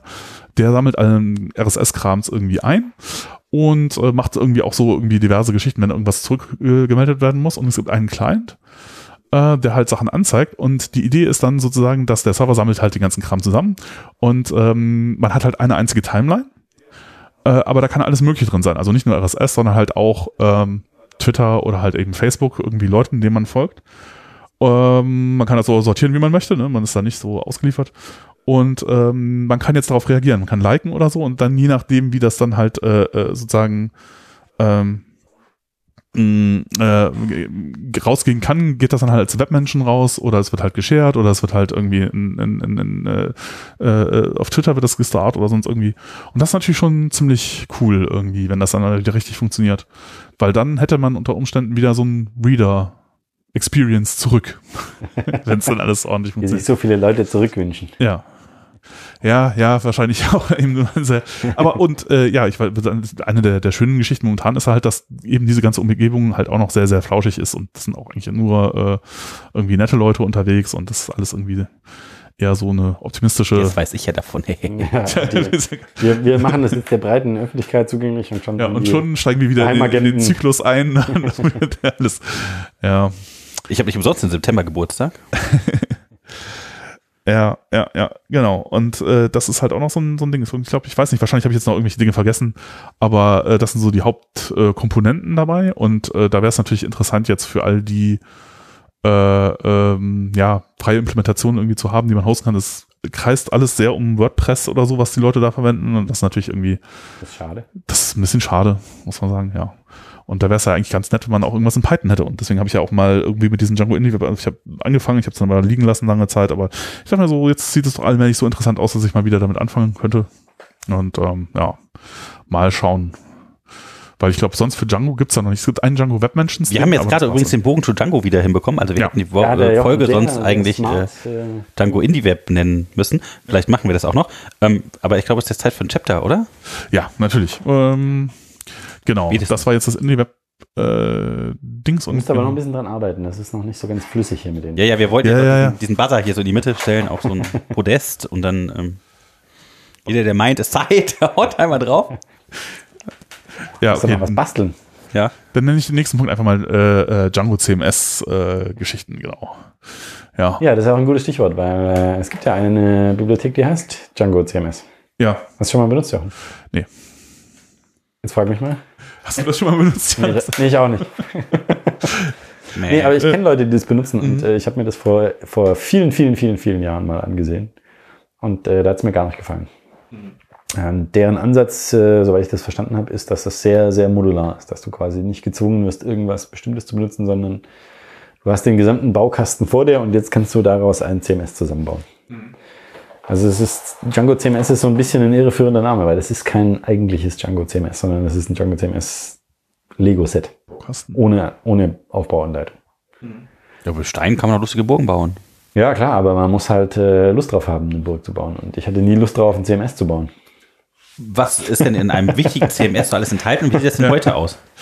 Ja, das würde mich auch interessieren. Was ist denn das eigentlich? ich, ich habe ja auch nur so, äh, also ich kenne es nur von früher, dann immer Leute gestöhnt darüber und ich dachte mir so, oh, zum Glück muss ich das nicht verwenden oder irgendwie, oh je, CMS, äh, weiß nicht genau, was das sein soll. Ich bin immer so ein bisschen drum rumgekommen, ich habe das nie so wirklich verwendet. Ja, äh, ja also so wie ich es verstehe, und äh, das ist natürlich jetzt meine äh, brillante, hochgebildete Meinung, äh, ist ein CMS, also CMS steht für Content Management System und äh, es soll eben Benutzern, die nicht Programmierer sind, ermöglichen, Inhalte auf Webseiten einzubringen. Mhm. Und das ist ja im Wesentlichen das, was WordPress macht. Ja? WordPress ist das ja. bekannteste, größte CMS. Da gibt es Schätzungen, wie viel Prozent der Webseiten weltweit in WordPress 98 sind. Es sind auf jeden Fall zweistellige Prozentzahlen. Und das ist ja schon mal sehr beeindruckend. Ich würde tatsächlich sagen, mittlerweile über 60 Prozent oder so. Ne? Also ist ja so gefühlt, aber. Ja, also jede Seite ist eine WordPress-Seite. ähm, Einfach weil es dem, weil es einem normalen Benutzer die Möglichkeit gibt, eine Seite anzulegen und da einen Text drauf zu tun und Bilder drauf zu tun. Und das ja. sind so die, die wichtigen Dinge, die man da. Das ist die ganze Industrie. Es gibt WordPress-Developer und so. Ja klar, und da gibt's riesige, riesige äh, Farmen. Im Endeffekt ist ja das das gleiche wie das, was Facebook macht. Ja. Facebook erlaubt mir, äh, einen Text zu schreiben und ein Bild dran zu machen und das so hinzutun, dass andere Leute das sehen können. Ja. Auf eine gewisse Art und Weise ist Facebook auch ein CMS. Ja. Es erlaubt mir, Webseiten zu machen. Nur, dass mit, mit den, Inhalten drauf. Mit den URL halt ein bisschen anders ist. Ja gut, du hast halt hast eine, die genau, Hoheit halt in, der Facebook, in dem Facebook-Rahmen drin und andere Leute sehen es dann oder vielleicht auch nicht, aber du kannst Seiten machen, wo dein Text draufsteht. Ja. Und das ist das, was ein CMS macht. Und ähm, ja, WordPress ist halt so ein bisschen der, der Standard, weil es das schon am längsten gibt und weil es ganz viele Plugins gibt, die, die alles können, die auch äh, äh zum Teil von, sagen wir mal, dubioser Qualität sind. Äh, Habe ich kürzlich auf Hacker News einen äh, Artikel gelesen, wo jemand gefragt hat, wo finde ich denn schlechten Code? Und das erste, der erste Eintrag war, guck dir doch mal WordPress-Plugins an. ja. Ähm, da gibt es sicherlich auch gute, ich will jetzt niemanden dissen, ja, aber es äh, ist die, die Eintrittsbarriere ist da sehr gering. Jeder kann ein WordPress-Plugin schreiben und veröffentlichen. Also, es wird also, ich sag mal, die guten kosten natürlich dann Geld, aber mit denen kann man dann durchaus brauchbare Sachen kauft arbeiten. halt auch ja. keiner. Ja, doch, also ich habe einige gesehen, die wirklich äh, ganz gut aussehen, auch weil halt diese ganzen ja, Funktionen, die ein Laie halt haben möchte, ne, alle schon vorgefertigt sind und die kann dann jeder äh, Mensch zusammenklicken dann. Und es ist aber trotzdem noch individuell genug, dass es eben nicht eine Seite mit einem blauen Header ist. Ja, genau. so, in, in Django hat man jetzt so ein bisschen das Problem, wenn man eine Django-Anwendung entwickelt, dann hat man ja diese ganzen Möglichkeiten schon. Man hat ja schon die Möglichkeit, Bilder hochzuladen. Man hat ja schon die Möglichkeit, Pages anzulegen. Entweder mit Flat Pages oder mit seinem eigenen Pages-Modell oder mit Django CMS, was auch ein Pages-Modell mitbringt. Mhm. Das heißt, wenn man gerade dabei ist, eine Django-Anwendung zu entwickeln, dann ist ein CMS nicht weit. Ja. Das heißt, man macht das halt kurz selbst. Und die sind dann aber nie so, dass man die einem Endbenutzer geben kann, weil die halt, dann hast du die, äh, den Django-Admin, der ist total cool, ja, aber der ist nicht für Endbenutzer richtig ja. gut geeignet. Klar, für die Leute von Lawrence Journal World, die das Ding entwickelt haben, ist das ja. sicherlich okay. Und wenn man die richtige Benutzergruppe hat und wenn man das den Leuten zugänglich machen kann, habe ich auch schon gemacht. Ja. Ich habe auch schon äh, ähm, Content-Administratoren im Django-Admin drin gehabt. War nicht ungeheuer gut, aber, aber hat funktioniert. Ist auch nicht hübsch, aber geht. Ist nicht super hübsch, aber geht. Genau. Ist halt ein Datenbankinterface. Es zeigt halt, was in der Datenbank ist. Und es erlaubt mir, Seiten anzulegen und die dann darstellen zu lassen. Was ich jetzt gerade so als den, als den Standard sehe in der Django CMS-Welt heißt Wagtail. Ich weiß nicht, ob ihr das schon mal gehört habt. Ja. Wagtail.io.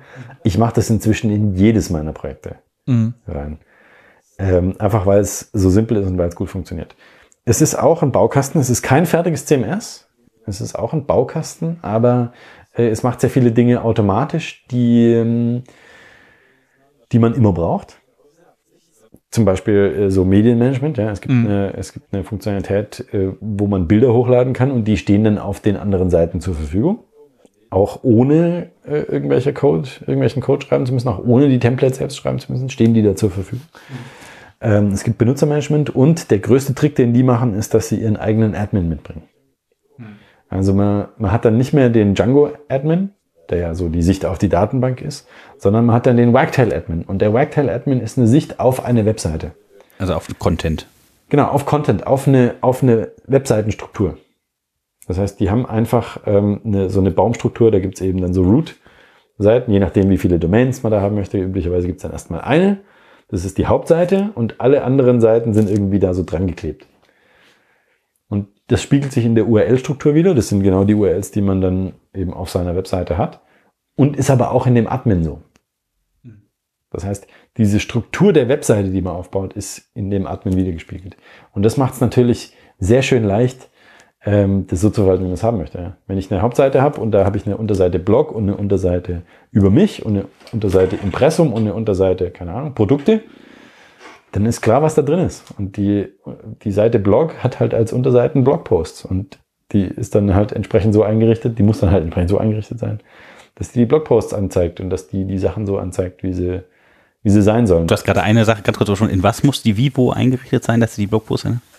Ja, das ist jetzt eben die Sache. Wagtail ist kein vorgefertigtes CMS, sondern es ist wieder nur die Bausteine, die man braucht für ein CMS. Das musst du noch das Menü zusammenbasteln und dann halt die Anzeige der Postings. Genau, du musst halt eben die Sachen, die da drin vorkommen sollen, zusammenbasteln. Das muss dann ein Entwickler machen. Aber wenn das fertig ist, wenn der Entwickler das fertig entwickelt hat, dann kann man das problemlos Content-Administratoren geben. Also solchen Leuten, die nicht einen technischen Hintergrund haben, sondern die eben den Content-Hintergrund haben oder die, äh, keine Ahnung, Abteilungsleiter für irgendwas sind.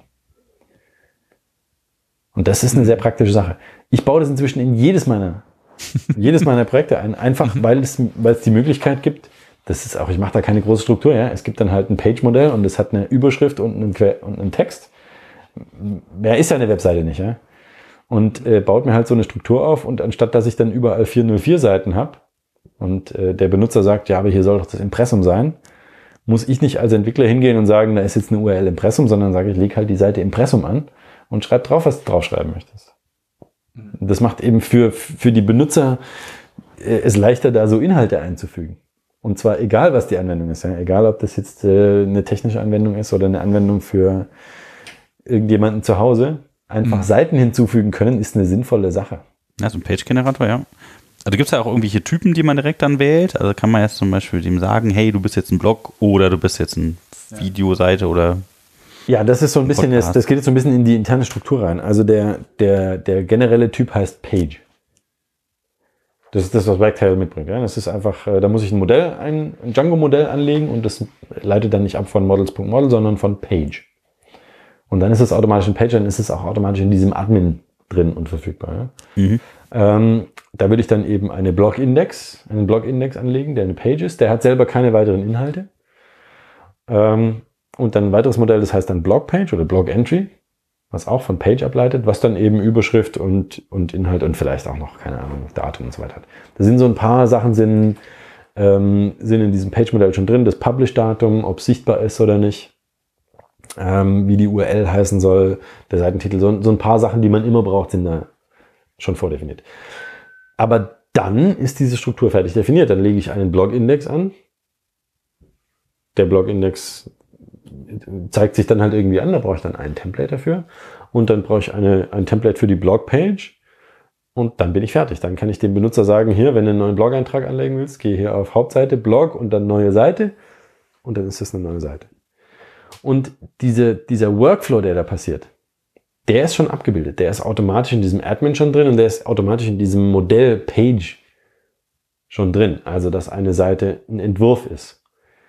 Und dass die, dass die Revisionen hat, dass die, dass die eben bearbeitet wird und dass die zu bestimmten Zeitpunkten dann veröffentlicht wird und dann eben eine Live-Version hat und eine mhm. Nicht-Live-Version und dass man sich die Unterschiede zwischen diesen Seitenversionen angucken kann. Das ist dann alles automatisch schon drin. Ja, cool. Und dass ich Medien hochladen kann, ist automatisch schon drin. Ja? Und dann gibt es eben einen, einen Feldtypen. Diese Blogpage wird dann eben halt einen, einen Titel haben und einen, einen Content oder einen Body-Feld. Äh, da gibt es einen speziellen Feldtypen, der heißt Streamfield, wo einfach mehrere Sachen untereinander sein können und da kann ich dann einfach Bilder reintun. Ja? Kann ich Bilder hochladen und sagen, hier soll jetzt ein Text sein und dann soll ein Bild angezeigt werden und dann soll wieder ein Text kommen. Mhm. Diese Möglichkeit, dass jemand nicht technisches einfach reingehen kann und ein Bild hochladen kann und das wird dann auf der Seite angezeigt. Das ist so nützlich und so praktisch, weil das braucht man immer irgendwann. Ja. Und, und äh, erinnert mich an Lochens Blog. Äh, mhm. ja, klar. Das, das ist das, was eine Blog-Engine macht. Die erlaubt uns, uns Texte und Medien ja, ja. Äh, so aufzubereiten, dass sie da sichtbar sind, dass sie auf eine schöne Art und Weise angezeigt werden. Und diese Sachen, die man immer braucht, die nimmt einem Markt halt ab. Und früher, ich meine, äh, äh, du hast sicherlich viele Seiten gemacht, auch die eine URL Impressum hatten, die eine, eine URL About hatten, wo man die Sachen halt dann händisch reintun musste, wo man dann halt eine HTML-Seite machen musste, die dann als ja. Template irgendwo drin war. Und wenn ja, man ein Bild haben wollte, dann musste es entweder static sein oder in den Media-Dingern drin sein. Und das allein, das sich zu überlegen, ob es Static oder Media ist, ist schon mehr, mehr Gedanken, als ich da verschwenden möchte. In der Wagtail-Welt ist es halt, da gibt es einen Bereich Images und da kann der Benutzer mit Drag and Drop ein Bild hochladen und dann kann er hinterher in seinen Blogpost reingehen und das Bild einfügen und fertig. Cool. Und das, Wagtail CMS? Ich baue das überall ein. Es ist einfach, äh, Seiten hinzufügen ist so eine praktische Sache. Selbst wenn, es nicht, selbst wenn ich kein CMS brauche, tue ich es einfach erstmal rein. Ja, ja, ja, ja. Ja, ich habe das auch, ähm, ja, ich habe mal dieses Bakery-Example da ausprobiert und ähm, naja, nee, es schon, fühlt sich schon ziemlich, äh, ziemlich gut an, wobei ich da halt ähm, äh, äh, genau mit den Medien halt genau wieder so Probleme. Äh, das ist auch einer der, das ist halt einer der Gründe, warum ich dann überhaupt angefangen habe, meinen eigenen Kram zu bauen. Das irgendwie niemand ordentlich macht. Das ist irgendwie schade. Ähm, das halt äh, ja, man, man heutzutage hat man ja eigentlich äh, äh, so Source-Set-Attribut an den an Image-Dingern äh, dran und man hat auch noch ein Picture-Element oder so. Und man möchte eigentlich jetzt an unterschiedliche Geräte mit unterschiedlicher Pixeldichte oder Bildschirme unterschiedliche Bilder ausliefern können oder so. Das, ja, das ist doch das, was SourceSet macht, oder? Dass ja, das genau. Gerät selber raussuchen kann. Genau, genau. Und der Browser kann das halt dann tun, äh, was er halt braucht. Der Browser kennt dann halt die Pixeldichte und kann das dann ordentlich machen. Und äh, man muss eigentlich dann nur noch die Source-Set, das Source-Set-Attribut halt richtig setzen und dann würde das automatisch richtig passieren. Aber irgendwie funktioniert das irgendwie bei den meisten nicht. Also bei Django hat keinen eingebauten Support für irgendwie, ich habe jetzt ein Bild, okay, ich möchte das jetzt in unterschiedlichen Größen äh, äh irgendwie haben, um das in Source-Attribut packen zu können. Äh, sondern das muss man halt alles irgendwie so selber machen oder irgendwie andere Third-Party-Apps dafür verwenden, die das halt können. Und, Wir hatten uns ja schon drüber unterhalten. Ja. Ich glaube, dass man mit Wagtail, dass man das in zwei Stunden hinkriegt. Meinst du? Dieses Source-Set zu machen. Ja, äh, nicht mit, nicht mit den eingebauten Sachen, sondern man müsste sich ihn selber einen Tag schreiben. Aber äh, dieses Medienhandling ist eben schon drin. Der kann mhm. schon verschiedene Bildgrößen generieren. Und, ja. und äh, kann, auch, äh, kann auch damit umgehen und kann die dann auch ausliefern und die werden gecached und alles und so weiter. Und das ist natürlich dann schon, äh, schon das, die meiste Arbeit getan. Dann nur noch ja. die richtigen Größen rauszusuchen, in Anführungszeichen nur noch. Mhm ist, glaube ich, wir müssen uns mal zusammensetzen ja, und das machen und dann machen wir Pull Request. Ja, du musst aber beim nächsten Sprint vorbeikommen. Ich kenne tatsächlich, ja, diese Sprints sind immer zu lang für mich, weil ich kann nicht ein ganzes Wochenende. Da muss einen Tag kommen. Damit. Kann ein ganzes Wochenende raus freimachen.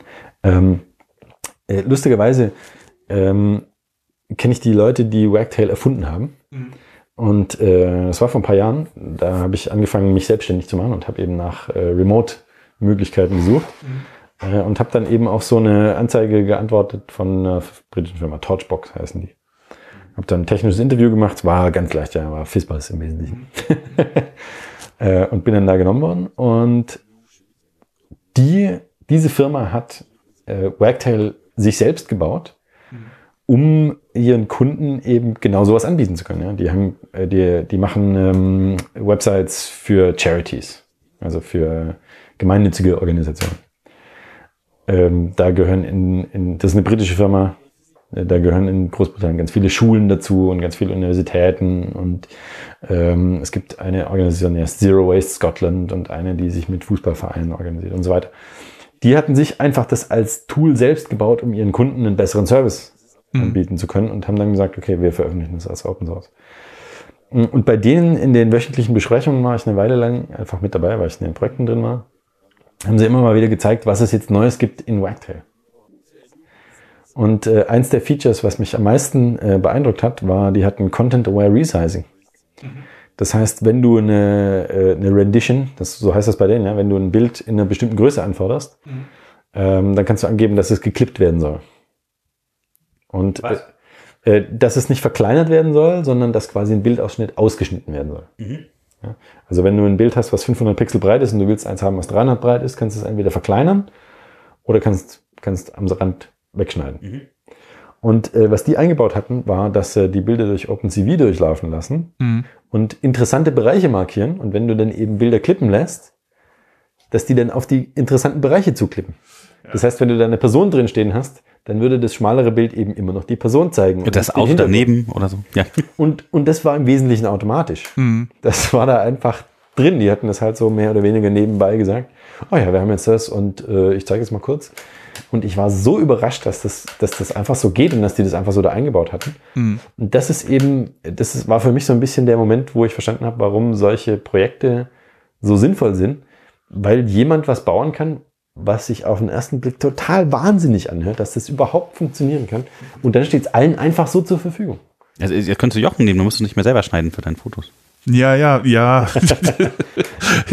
das, aber ja, die künstlerische Gestaltung wird da sicherlich nicht die allerbeste sein, aber Nee, er zeigt auf jeden also, Fall nicht nur dummen Hintergrund an, ja, ja, wenn da was Interessantes ist auf dem Bild. Das ist auch sowas, also wenn man sich anguckt, äh, was könnte man eigentlich alles mit dem Picture-Element machen und so, ne? Und was wird da momentan gemacht? Da gibt's auch keine, kein Support in den, äh, in den Editoren. Ich habe mir auch, bevor ich dann angefangen habe, ich habe tatsächlich, ich habe nicht sofort irgendwie, äh, mein, mein, bin nicht sofort meinem äh, NIH-Impuls äh, äh, gefolgt, sondern habe tatsächlich mir andere Sachen angeguckt. Ich habe mir unter anderem auch WordPress angeguckt und äh, da geht so ein bisschen was. Da gibt's auch so Upload und dann ein bisschen Sachen, die man äh, äh irgendwie noch, man kann so irgendwie was drehen an dem Bild oder auch ein bisschen zuschneiden oder so.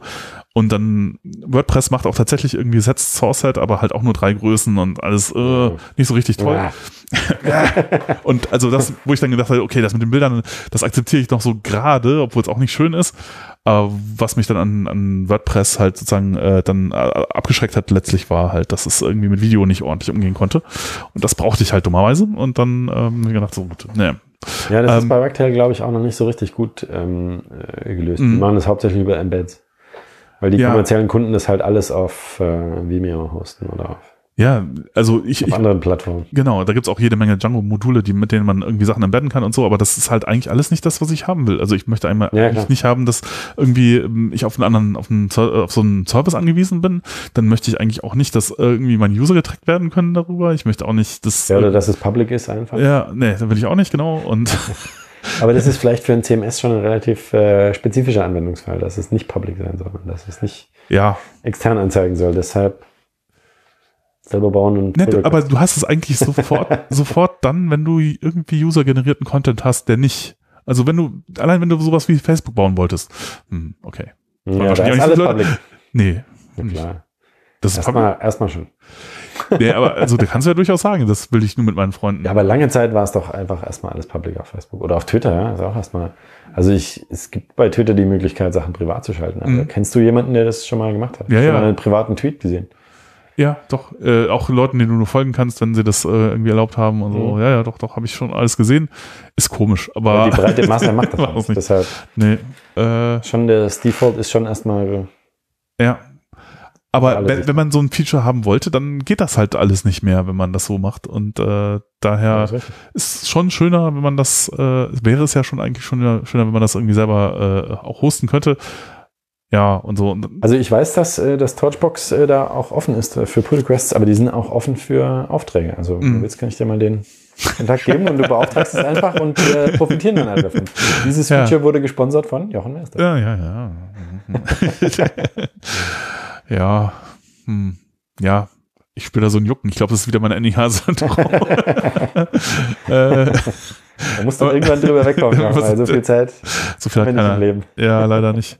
ähm, ja, äh, genau. Aber ansonsten, ach so, was ich, ich hatte, äh, da gab es auch eine äh, Episode in, in, dem Django Chat Podcast drüber über über Ja, der Tom Dyson war da ja. äh, vor einer Weile.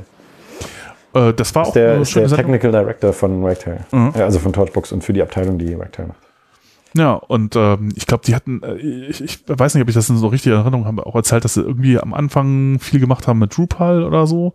Ja, die haben dann, auch noch einen ganzen Arm, der Drupal macht. Ach so. Ja, und dann sind, es gab es irgendwie ein größeres Update und das war sehr schmerzhaft offenbar und dann dachten sie sich so, okay. Ja, und Sicherheitsprobleme. Die, ja. Drupal hat immer wieder Sicherheitsprobleme, wo die halt jedes Mal kämpfen müssen. Ja.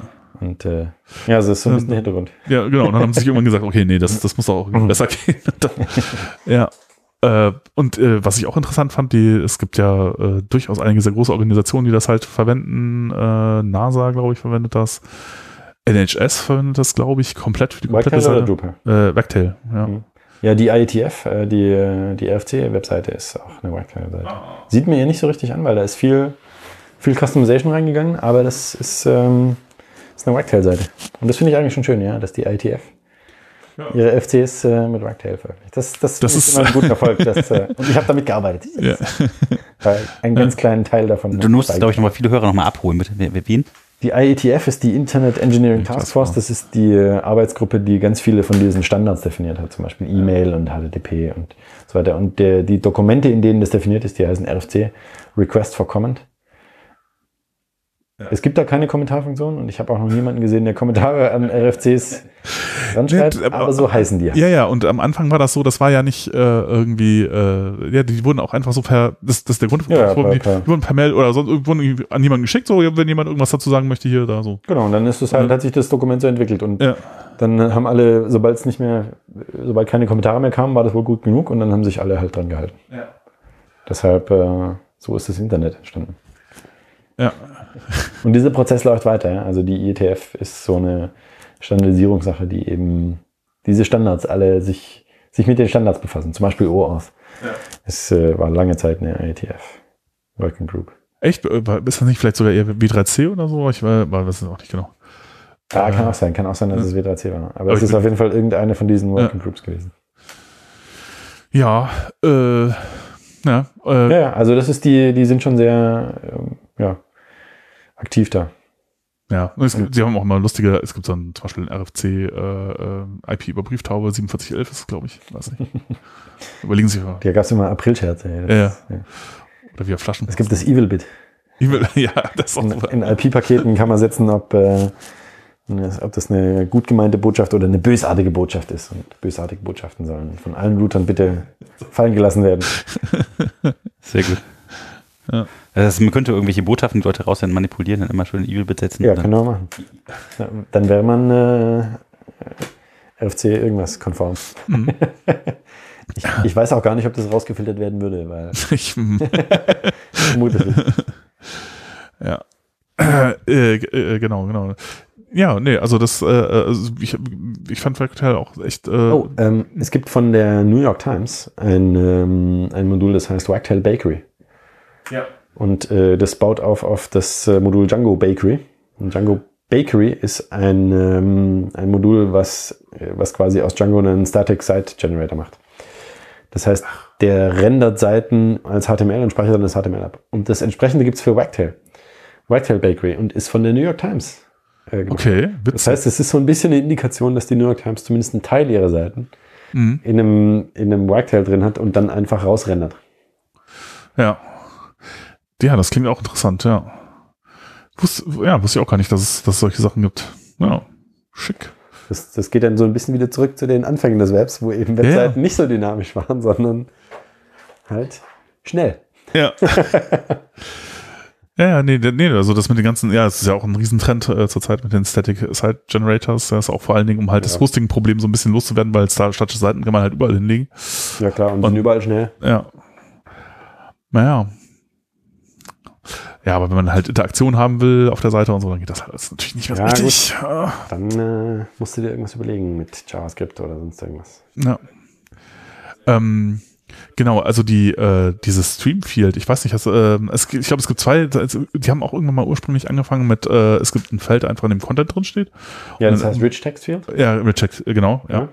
Und dann ist es irgendwie, ist das Streamfield dazugekommen und ich glaube auch WordPress macht auch sowas in der Art. Mhm. Und äh, ich meine, äh, so implementiert ist es irgendwie in der Datenbank, ist das halt so ein JSON-Field, ja, ja, oder JSON, zum Binary JSON-Ding. Ja. Und man kann halt beliebig viele, äh, äh, äh, na, wie heißen die Dinger? Nicht Blocks, äh, doch Blocks? Ja, doch, die heißen, also in Streamfield heißen sie Blocks. Ja.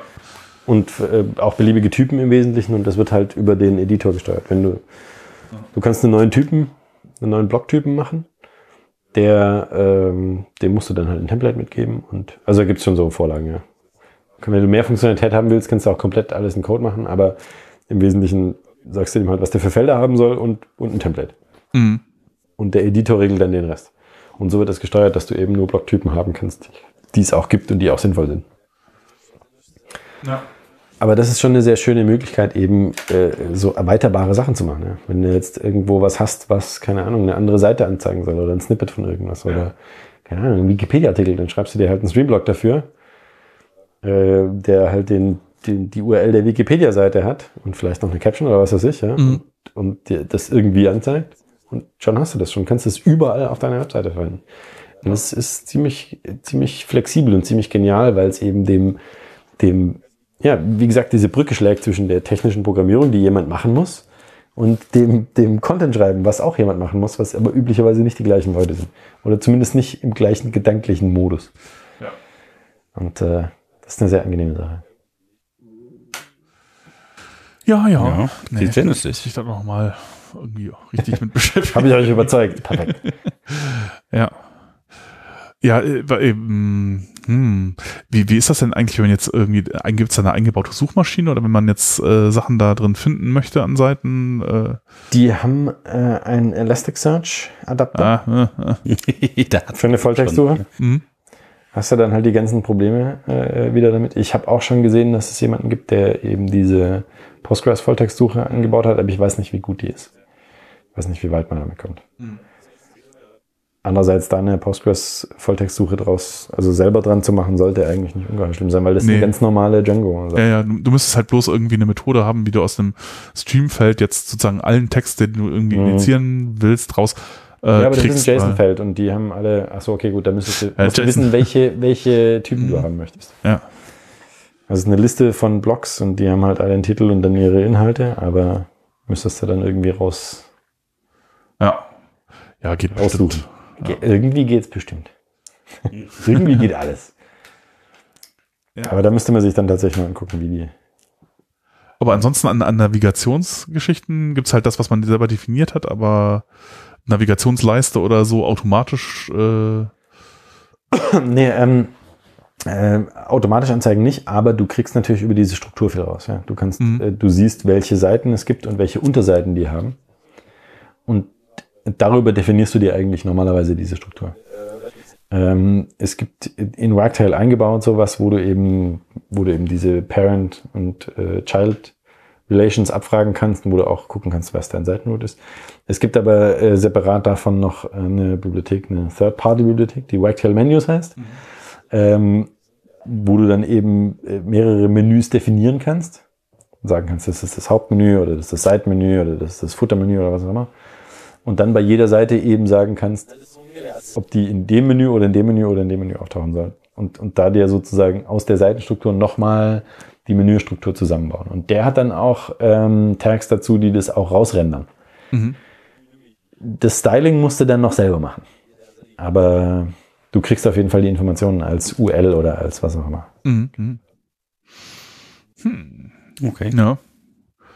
Also es ist, das ist auch ganz interessant, weil sich da eben um diese, das ist auch so eine Indikation, ja, dass das das Richtige war, mhm. Whitetail zu machen, dass sich da schon so eine, so eine, so eine Subkultur außenrum gebildet hat, so, ja. eine, so ein ganzes Ökosystem, was jetzt eben die ganzen Sachen, die nicht im Core drin sind, alle mitliefert. Zum Beispiel die Menus oder zum Beispiel irgendwelche Image-Sachen oder zum Beispiel irgendwelche Authentification-Sachen oder sonst irgendwas. Slider? Slider, ja, auch das. Natürlich braucht man ja. Ähm, die, die dann so langsam einfach da sich, äh, sich dazu tun. Und das äh, ist eigentlich eine Indikation dafür, dass das, das, ist, äh, dass das ganz gut am ja. Leben ist. Ja, ja, ja. Ja, ist auch, glaube ich, eins der, der populärsten Django Third-Party äh, mhm. App, App-Geschichten, die es ja, gibt. Neben, ja, neben DRF. Neben, neben Django REST Framework, ja. auch auch ja. da gibt es übrigens eine Verbindung. Es gibt nämlich eine API. Mhm. Hat, äh, saß ich auch in den Meetings dabei, hat ein amerikanischer Kunde äh, verlangt. Äh, die wollten halt ähm, quasi die Verbindung zu ihrer Android-App haben, damit mhm. sie die Content nicht mehrmals pflegen müssen. Und deshalb gibt es eine API, wo du äh, diese Seitenstruktur abrufen kannst und die Inhalte abrufen kannst und dann quasi selber rendern kannst, wenn du möchtest. Also man kann relativ leicht auch eine Single-Page-Application ja. oder eine Android-Application oder eine iOS-Application vorne dran tun, mhm. die die Sachen anzeigt. Wenn man das möchte, wenn man noch so 2015 ist und das machen möchte. naja, äh, selbst wenn man, selbst wenn man jetzt irgendwie, keine Ahnung, äh, äh, React Native oder, oder, oder Native Script oder irgendwie Vue oder so, also schon so eher Richtung äh, 2050 unterwegs. selbst da braucht man ja eine API. Aber ja. Ja, aber für alles eine eigene App braucht man nicht unbedingt. Nee, das stimmt schon. Ja. Das sehen die Kunden ja oft anders. Das ist ja, klar. Als, als, Kunde muss man immer seine eigene App haben und die hat dann auch 150 Installs, weil sich jeder Mitarbeiter das einmal installieren muss, aber mehr auch nicht. Ja. ja. Aber für, für, also als, für, als Agentur ist das natürlich was total Tolles, weil diese Apps sind sehr teuer. Im ja. Vergleich zu Web-Anwendungen sind Apps einfach super teuer und jeder will eine haben. Also das ist, äh, Mhm. Guter, ist ein guter Markt. Er ist, glaube ich, schon wieder am Abflauen, aber es ist ein guter Markt. Ja, ich glaube, das ist auch der, das ist halt irgendwie so eine der wenigen Geschichten, bei denen man äh, Geld verdienen kann, sozusagen in dem ganzen äh, äh, App-Entwicklungsbusiness. Ich glaube, äh, Apps irgendwie in den App Store stellen und dann da reich mit werden, das, ah, da hätte, da muss man halt ganz, da hätte man ganz früh anfangen müssen, ne? das funktioniert alles nicht mehr. Oder du musst super viel Glück haben, oder ja. du musst halt irgendwelche in-App-Purchases an Kinder verkaufen. Damit Katzenbabys. Sie, ja, ja, damit ja. sie 100 Münzen kaufen, damit sie nicht irgendwie, das, das gibt so, wie wo habe ich das letztens gesehen? Ich glaube, im iPhone-Blog oder so. Oder gibt es immer diese, genau, Abo-Modelle und dann äh, mehrere Optionen, die du auswählen kannst. Mhm. Und dann gibt es eine, eine, die ist ganz vernünftig, super klein dargestellt. Eine rot hervorgehoben, also das, das erste ist 92, 4, 4, äh, 4,99 und das andere war irgendwie, ist irgendwie 10, 9, äh, 25, 99 äh, und dann steht da so pro, äh, weiß ich nicht, äh, äh, ähm, äh, Tag äh, pro Monat, irgendwie pro Jahr und dann äh, äh, oder irgendwie sowas und dann steht aber irgendwie kleiner rauf, irgendwie so, äh, das, das wird jetzt aber irgendwie täglich abgerechnet oder so, ne? Mhm. Das ist und ja, dann klicken die Leute darauf. Also, da kriegst du, kriegst vielleicht auch noch Geld raus, aber ja. da muss man halt kein Gewissen haben und ja. Das äh, haben wir leider alle. Warum eigentlich? Tja, das ist ja. so was Blödes. Ja, das ist ganz schön behindert. Ja. Hm. Ja, äh, genau, nee, aber äh, ja, das, das klingt, äh, das klingt schon alles, äh, alles ziemlich super. Ich weiß nicht, äh, genau, gibt's noch an, es gibt noch Mezzanzin oder sowas, aber da habe ich auch schon lange nichts mehr von gehört, irgendwie. Hm. Ja, es, es gab auch äh, ganz viele noch. Ähm, und jeder hat ja mal schon mal sein eigenes kleines Mini-CMS ja. machen müssen mit Django, aber die sind im Wesentlichen, so wie ich das gesehen habe, alle von Wagtail aufgesaugt worden, weil das halt hm. diese ganzen Probleme löst. Auf eine vernünftige Art und Weise. Ja. Wie, wie ist das denn eigentlich, wie werden die Plugins äh, denn da eingebunden? Ähm, sind das dann halt auch Django-Apps, die man. Äh, ja, ja, genau. Das sind ja. ganz normale Django-Apps. Ja. Und die ähm, leiten dann üblicherweise das Page-Modell ab oder haben halt so Hooks in dem Editor drin, mhm. um da irgendwas zu machen und so läuft es. Aber es sind erstmal Django-Apps. Ja. Weil ich glaube, da gab es jetzt auch auf der DjangoCon äh, irgendwie einen Plugin-Architektur irgendwas. Vortrag, genau. Äh, äh, wo das ist von demjenigen, der, der hat so ein, es gibt so ein Ticket, äh, ne, so, ein, so ein, äh, eine Django-App zum oder es, setzt auf, äh, es benutzt Django als Plattform, aber es ist halt irgendwie so ein System, um Konferenzen und solche Sachen zu organisieren, Events irgendwie. Freetix. Ja, ja, ganz genau. Mhm. Äh, und ja, die haben letztes Jahr die äh, DjangoCon EU in äh, Heidelberg mhm. mitorganisiert. Ja, und die haben auch sich so ein Plugin-System äh, irgendwie da überlegt. Mhm. Und ähm, ja, das ist natürlich so ein bisschen. Das ist eine haarige Sache. Das ist eine haarige Sache. Das ist, das ist halt blöd, weil, also wenn du das quasi klassisch so machst über Django, ähm, Third-Party-Apps, dann hat man ja das Problem, gut, da musst du ja, da, also kann ich einfach wie ein WordPress-User klicken und sagen, okay, hätte gerne dieses Plugin und fertig. Ja, klar sondern da musst du halt dann irgendwie tatsächlich irgendwie am Code, also an deinem Projekt was ändern, äh, Installed Apps ändern, Settings ändern und so weiter. Und das URL-Routing. Äh, und ja, die haben das irgendwie so gemacht, dass das nicht sein muss, sondern dass du quasi beliebige Dinge irgendwie als Modul, äh, okay. als, als Plugin verwenden kannst. Haben das irgendwie über Signale und äh, mhm. äh, mit irgendwie. Aber die verändern dann halt dynamisch irgendwie. Die verändern dynamisch das URL-Routing und solche. Also das ist schon so ein bisschen, naja, es geht wohl. und es ist auch ja. nicht so schlimm viel Code. Äh, aber auch selbst da äh, muss man das irgendwie immer noch quasi von Hand sagen, so äh, das soll jetzt verwendet werden, weil das Problem ist natürlich auch, wenn man jetzt irgendwie Code von irgendwoher nachlädt oder so. Ja, klar. Ist halt das irgendwie, halt Server direkt. Äh ja, ist so ein bisschen so äh, Remote Execution on Demand äh, irgendwie mhm. ist halt vielleicht nicht das, was man haben will. Und ähm, ja, der, der meint, glaube ich, in dem Vortrag auch so irgendwie so, so benutzerfreundlich wird es nie, weil das ist halt irgendwie eine eingebaute Sicherheitslücke, das kann man eigentlich nicht machen. Ja, klar. Ähm, ja, aber das klang eigentlich schon ganz interessant, weil das ist natürlich auch noch so ein Fall, den man oft hat, den man gerne irgendwie, den, den, den die Third-Party-Apps auch so, ich meine, so cool das mit den Django-Apps ist, aber so, das geht halt nicht so richtig gut. Ja, ja. ja auch bei Design. Mhm. Auch, ähm, es soll halt so sein, dass du den Code änderst. Mhm. Das, äh, ja. Ja. Hm? Wir ähm, müssen gleich nochmal das äh, Chapter jetzt. Achso, wir müssen Chaptermark setzen, okay. Ja, ja. ja. Moment. Äh, das war. Ja, was, was, was wäre denn jetzt die nächste äh, Marke oder was? Ähm, ist eine gute Frage. Habt ihr denn noch was zu Django? Ähm, Gibt immer was zu Django, aber ja. konkret habe ich nichts. Konkret habe ich euch nichts mitgebracht. Dann sind wir fast ja schon beim Pick. Dann sind wir schon bei Oder? So. Okay, ja, nee, klar. Ja. Hast du einen Pick äh, mitgebracht heute? Ich äh, habe keinen, ich habe Wagtail mitgebracht. Das ist mein Wagtail. Pick für heute. Der, der Pick ist Wagtail. Wagtail.io. Mhm. Und Jochen? Ähm, äh, Jochen hat so viele, der kann sich gar nicht entscheiden. nee, was, äh, achso, ja, nee, tatsächlich glaube ich auch nur äh, Mikro.blog äh, sich mal anzugucken und ähm, ja, das ist jetzt kein Python und auch kein Django-Pick, aber das fand ich irgendwie schon ein ziemlich Noch nicht. cooler Service. Das Noch hat, nicht. Mhm. Nee, noch nicht, genau. Noch nicht. ja, die, die haben dann, die haben das über eine Kickstarter-Kampagne finanziert. Ja, Ja. Das ist ja witzig.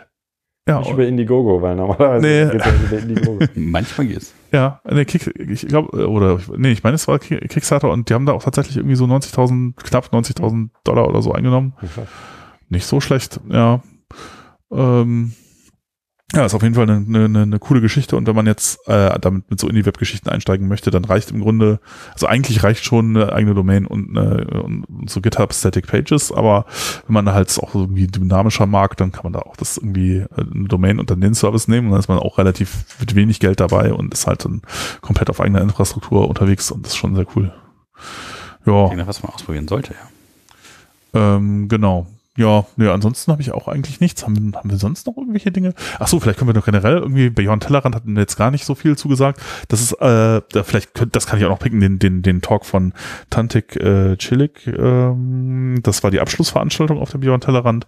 Die, äh, die ganzen Talks gibt's auch auf Vimeo, ähm, in einem eigenen Channel da.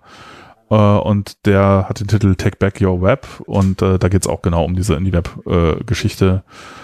Und ähm, ja, sollte man sich vielleicht mal angucken. Ähm, die anderen Talks sind auch alle sehr, sehr empfehlenswert. Also es ist eine sehr, sehr, sehr schöne Konferenz. Ähm, Ist auch noch auf meiner Anschauungsliste. ja. Hast du mir ja schon empfohlen. Ach so, ja. ja. Ja, oder ich, äh, ich weiß nicht, wie, wie würdest du die Beyond Tellerrand beschreiben? Äh, Ich, äh, ich war ja nur einmal da. Äh, Ich gucke jedes Mal wieder aufs Programm und äh, für mich ist es so ein bisschen zu, zu mehr, zu viel JavaScript, Ja. ich, weil die halt schon sehr im Web-Frontend unterwegs sind. Also gab es ganz viele, als ich da war, gab es halt ganz viele Vorträge zum Thema, wie macht man jetzt was mit React und wie macht man jetzt was mit so und so und was ist da das Next Big Thing. Ähm, deshalb war es für mich nicht ungeheuer relevant, aber die, so diese, diese übergreifende Stimmung Ja. ähm, ist natürlich schon interessant mitzukriegen, wohin sich das Web entwickelt und, und, und wie das dann vielleicht irgendwann ausschauen wird und wer es, wer es zusammenbaut. Ja, Es, genau. ist, es ist schwer zu sagen. Ich würde sagen, es ist eine Web JavaScript Frontend Internet-Konferenz. ja. ja, also auch viel Design dabei, auch viel Kunst auch. Äh, es ist halt Kunst? so ein bisschen, ja, ja. Ja, also für mich ist es auch eher zu sehr auf dieser äh, Also es ist nicht, auch, nicht, auch nicht direkt anwendbar. Nee, Für die- nee, aber, aber auf der anderen Seite macht es halt auch irgendwie interessant, weil das sind halt so Sachen, die man normalerweise nicht so viel oder die ich gar nicht so mitkriege. Ein bisschen MMA. Ja. ja. Und äh, von daher eigentlich ganz nett. Und die Atmosphäre ist halt sehr schön daher. Ja, tja. Also ich pick heute die Nehmt nehmt euch da nur Pulli oder sowas. Ja, und geht in Ja. den Nationalpark da wandern, das ist echt cool. Ja, Fischer's Trail oder so, ja. Ja, ja cool, dann äh, dann haben wir es heute geschafft. durch. Kommentiert fleißig. Könnt auch weiterhin noch eine E-Mail schreiben. Hallo at pythonpodcast.de. Sehr, sehr vorsichtig sein mit den Wünschen. Könnten in Erfüllung Du gehen. wolltest die unbedingt einbauen. Ja, Ja, naja, tja. jetzt habe ich den Salat. Das machen wir, äh, Passwortabfrage. Dann sagen wir das Passwort in meinem Podcast an einer bestimmten Stelle. Und wenn man das Passwort nicht einträgt, dann kann man nicht kommentieren. Oh, wenn man nicht zugehört hat. Ja, genau. Und der erste Teil des Passwortes lautet. Da, da, da. Ja. Ja, Ja. Ja, dann, äh, ne, wo ihr auch seid. Schönen Tag, schönen Abend, schöne Nacht, nur irgendwie so, ne, Zeit. Bis später. bis zum nächsten Mal. Ciao. Danke, Tschüss. Johannes. Danke ebenso. Tschüss.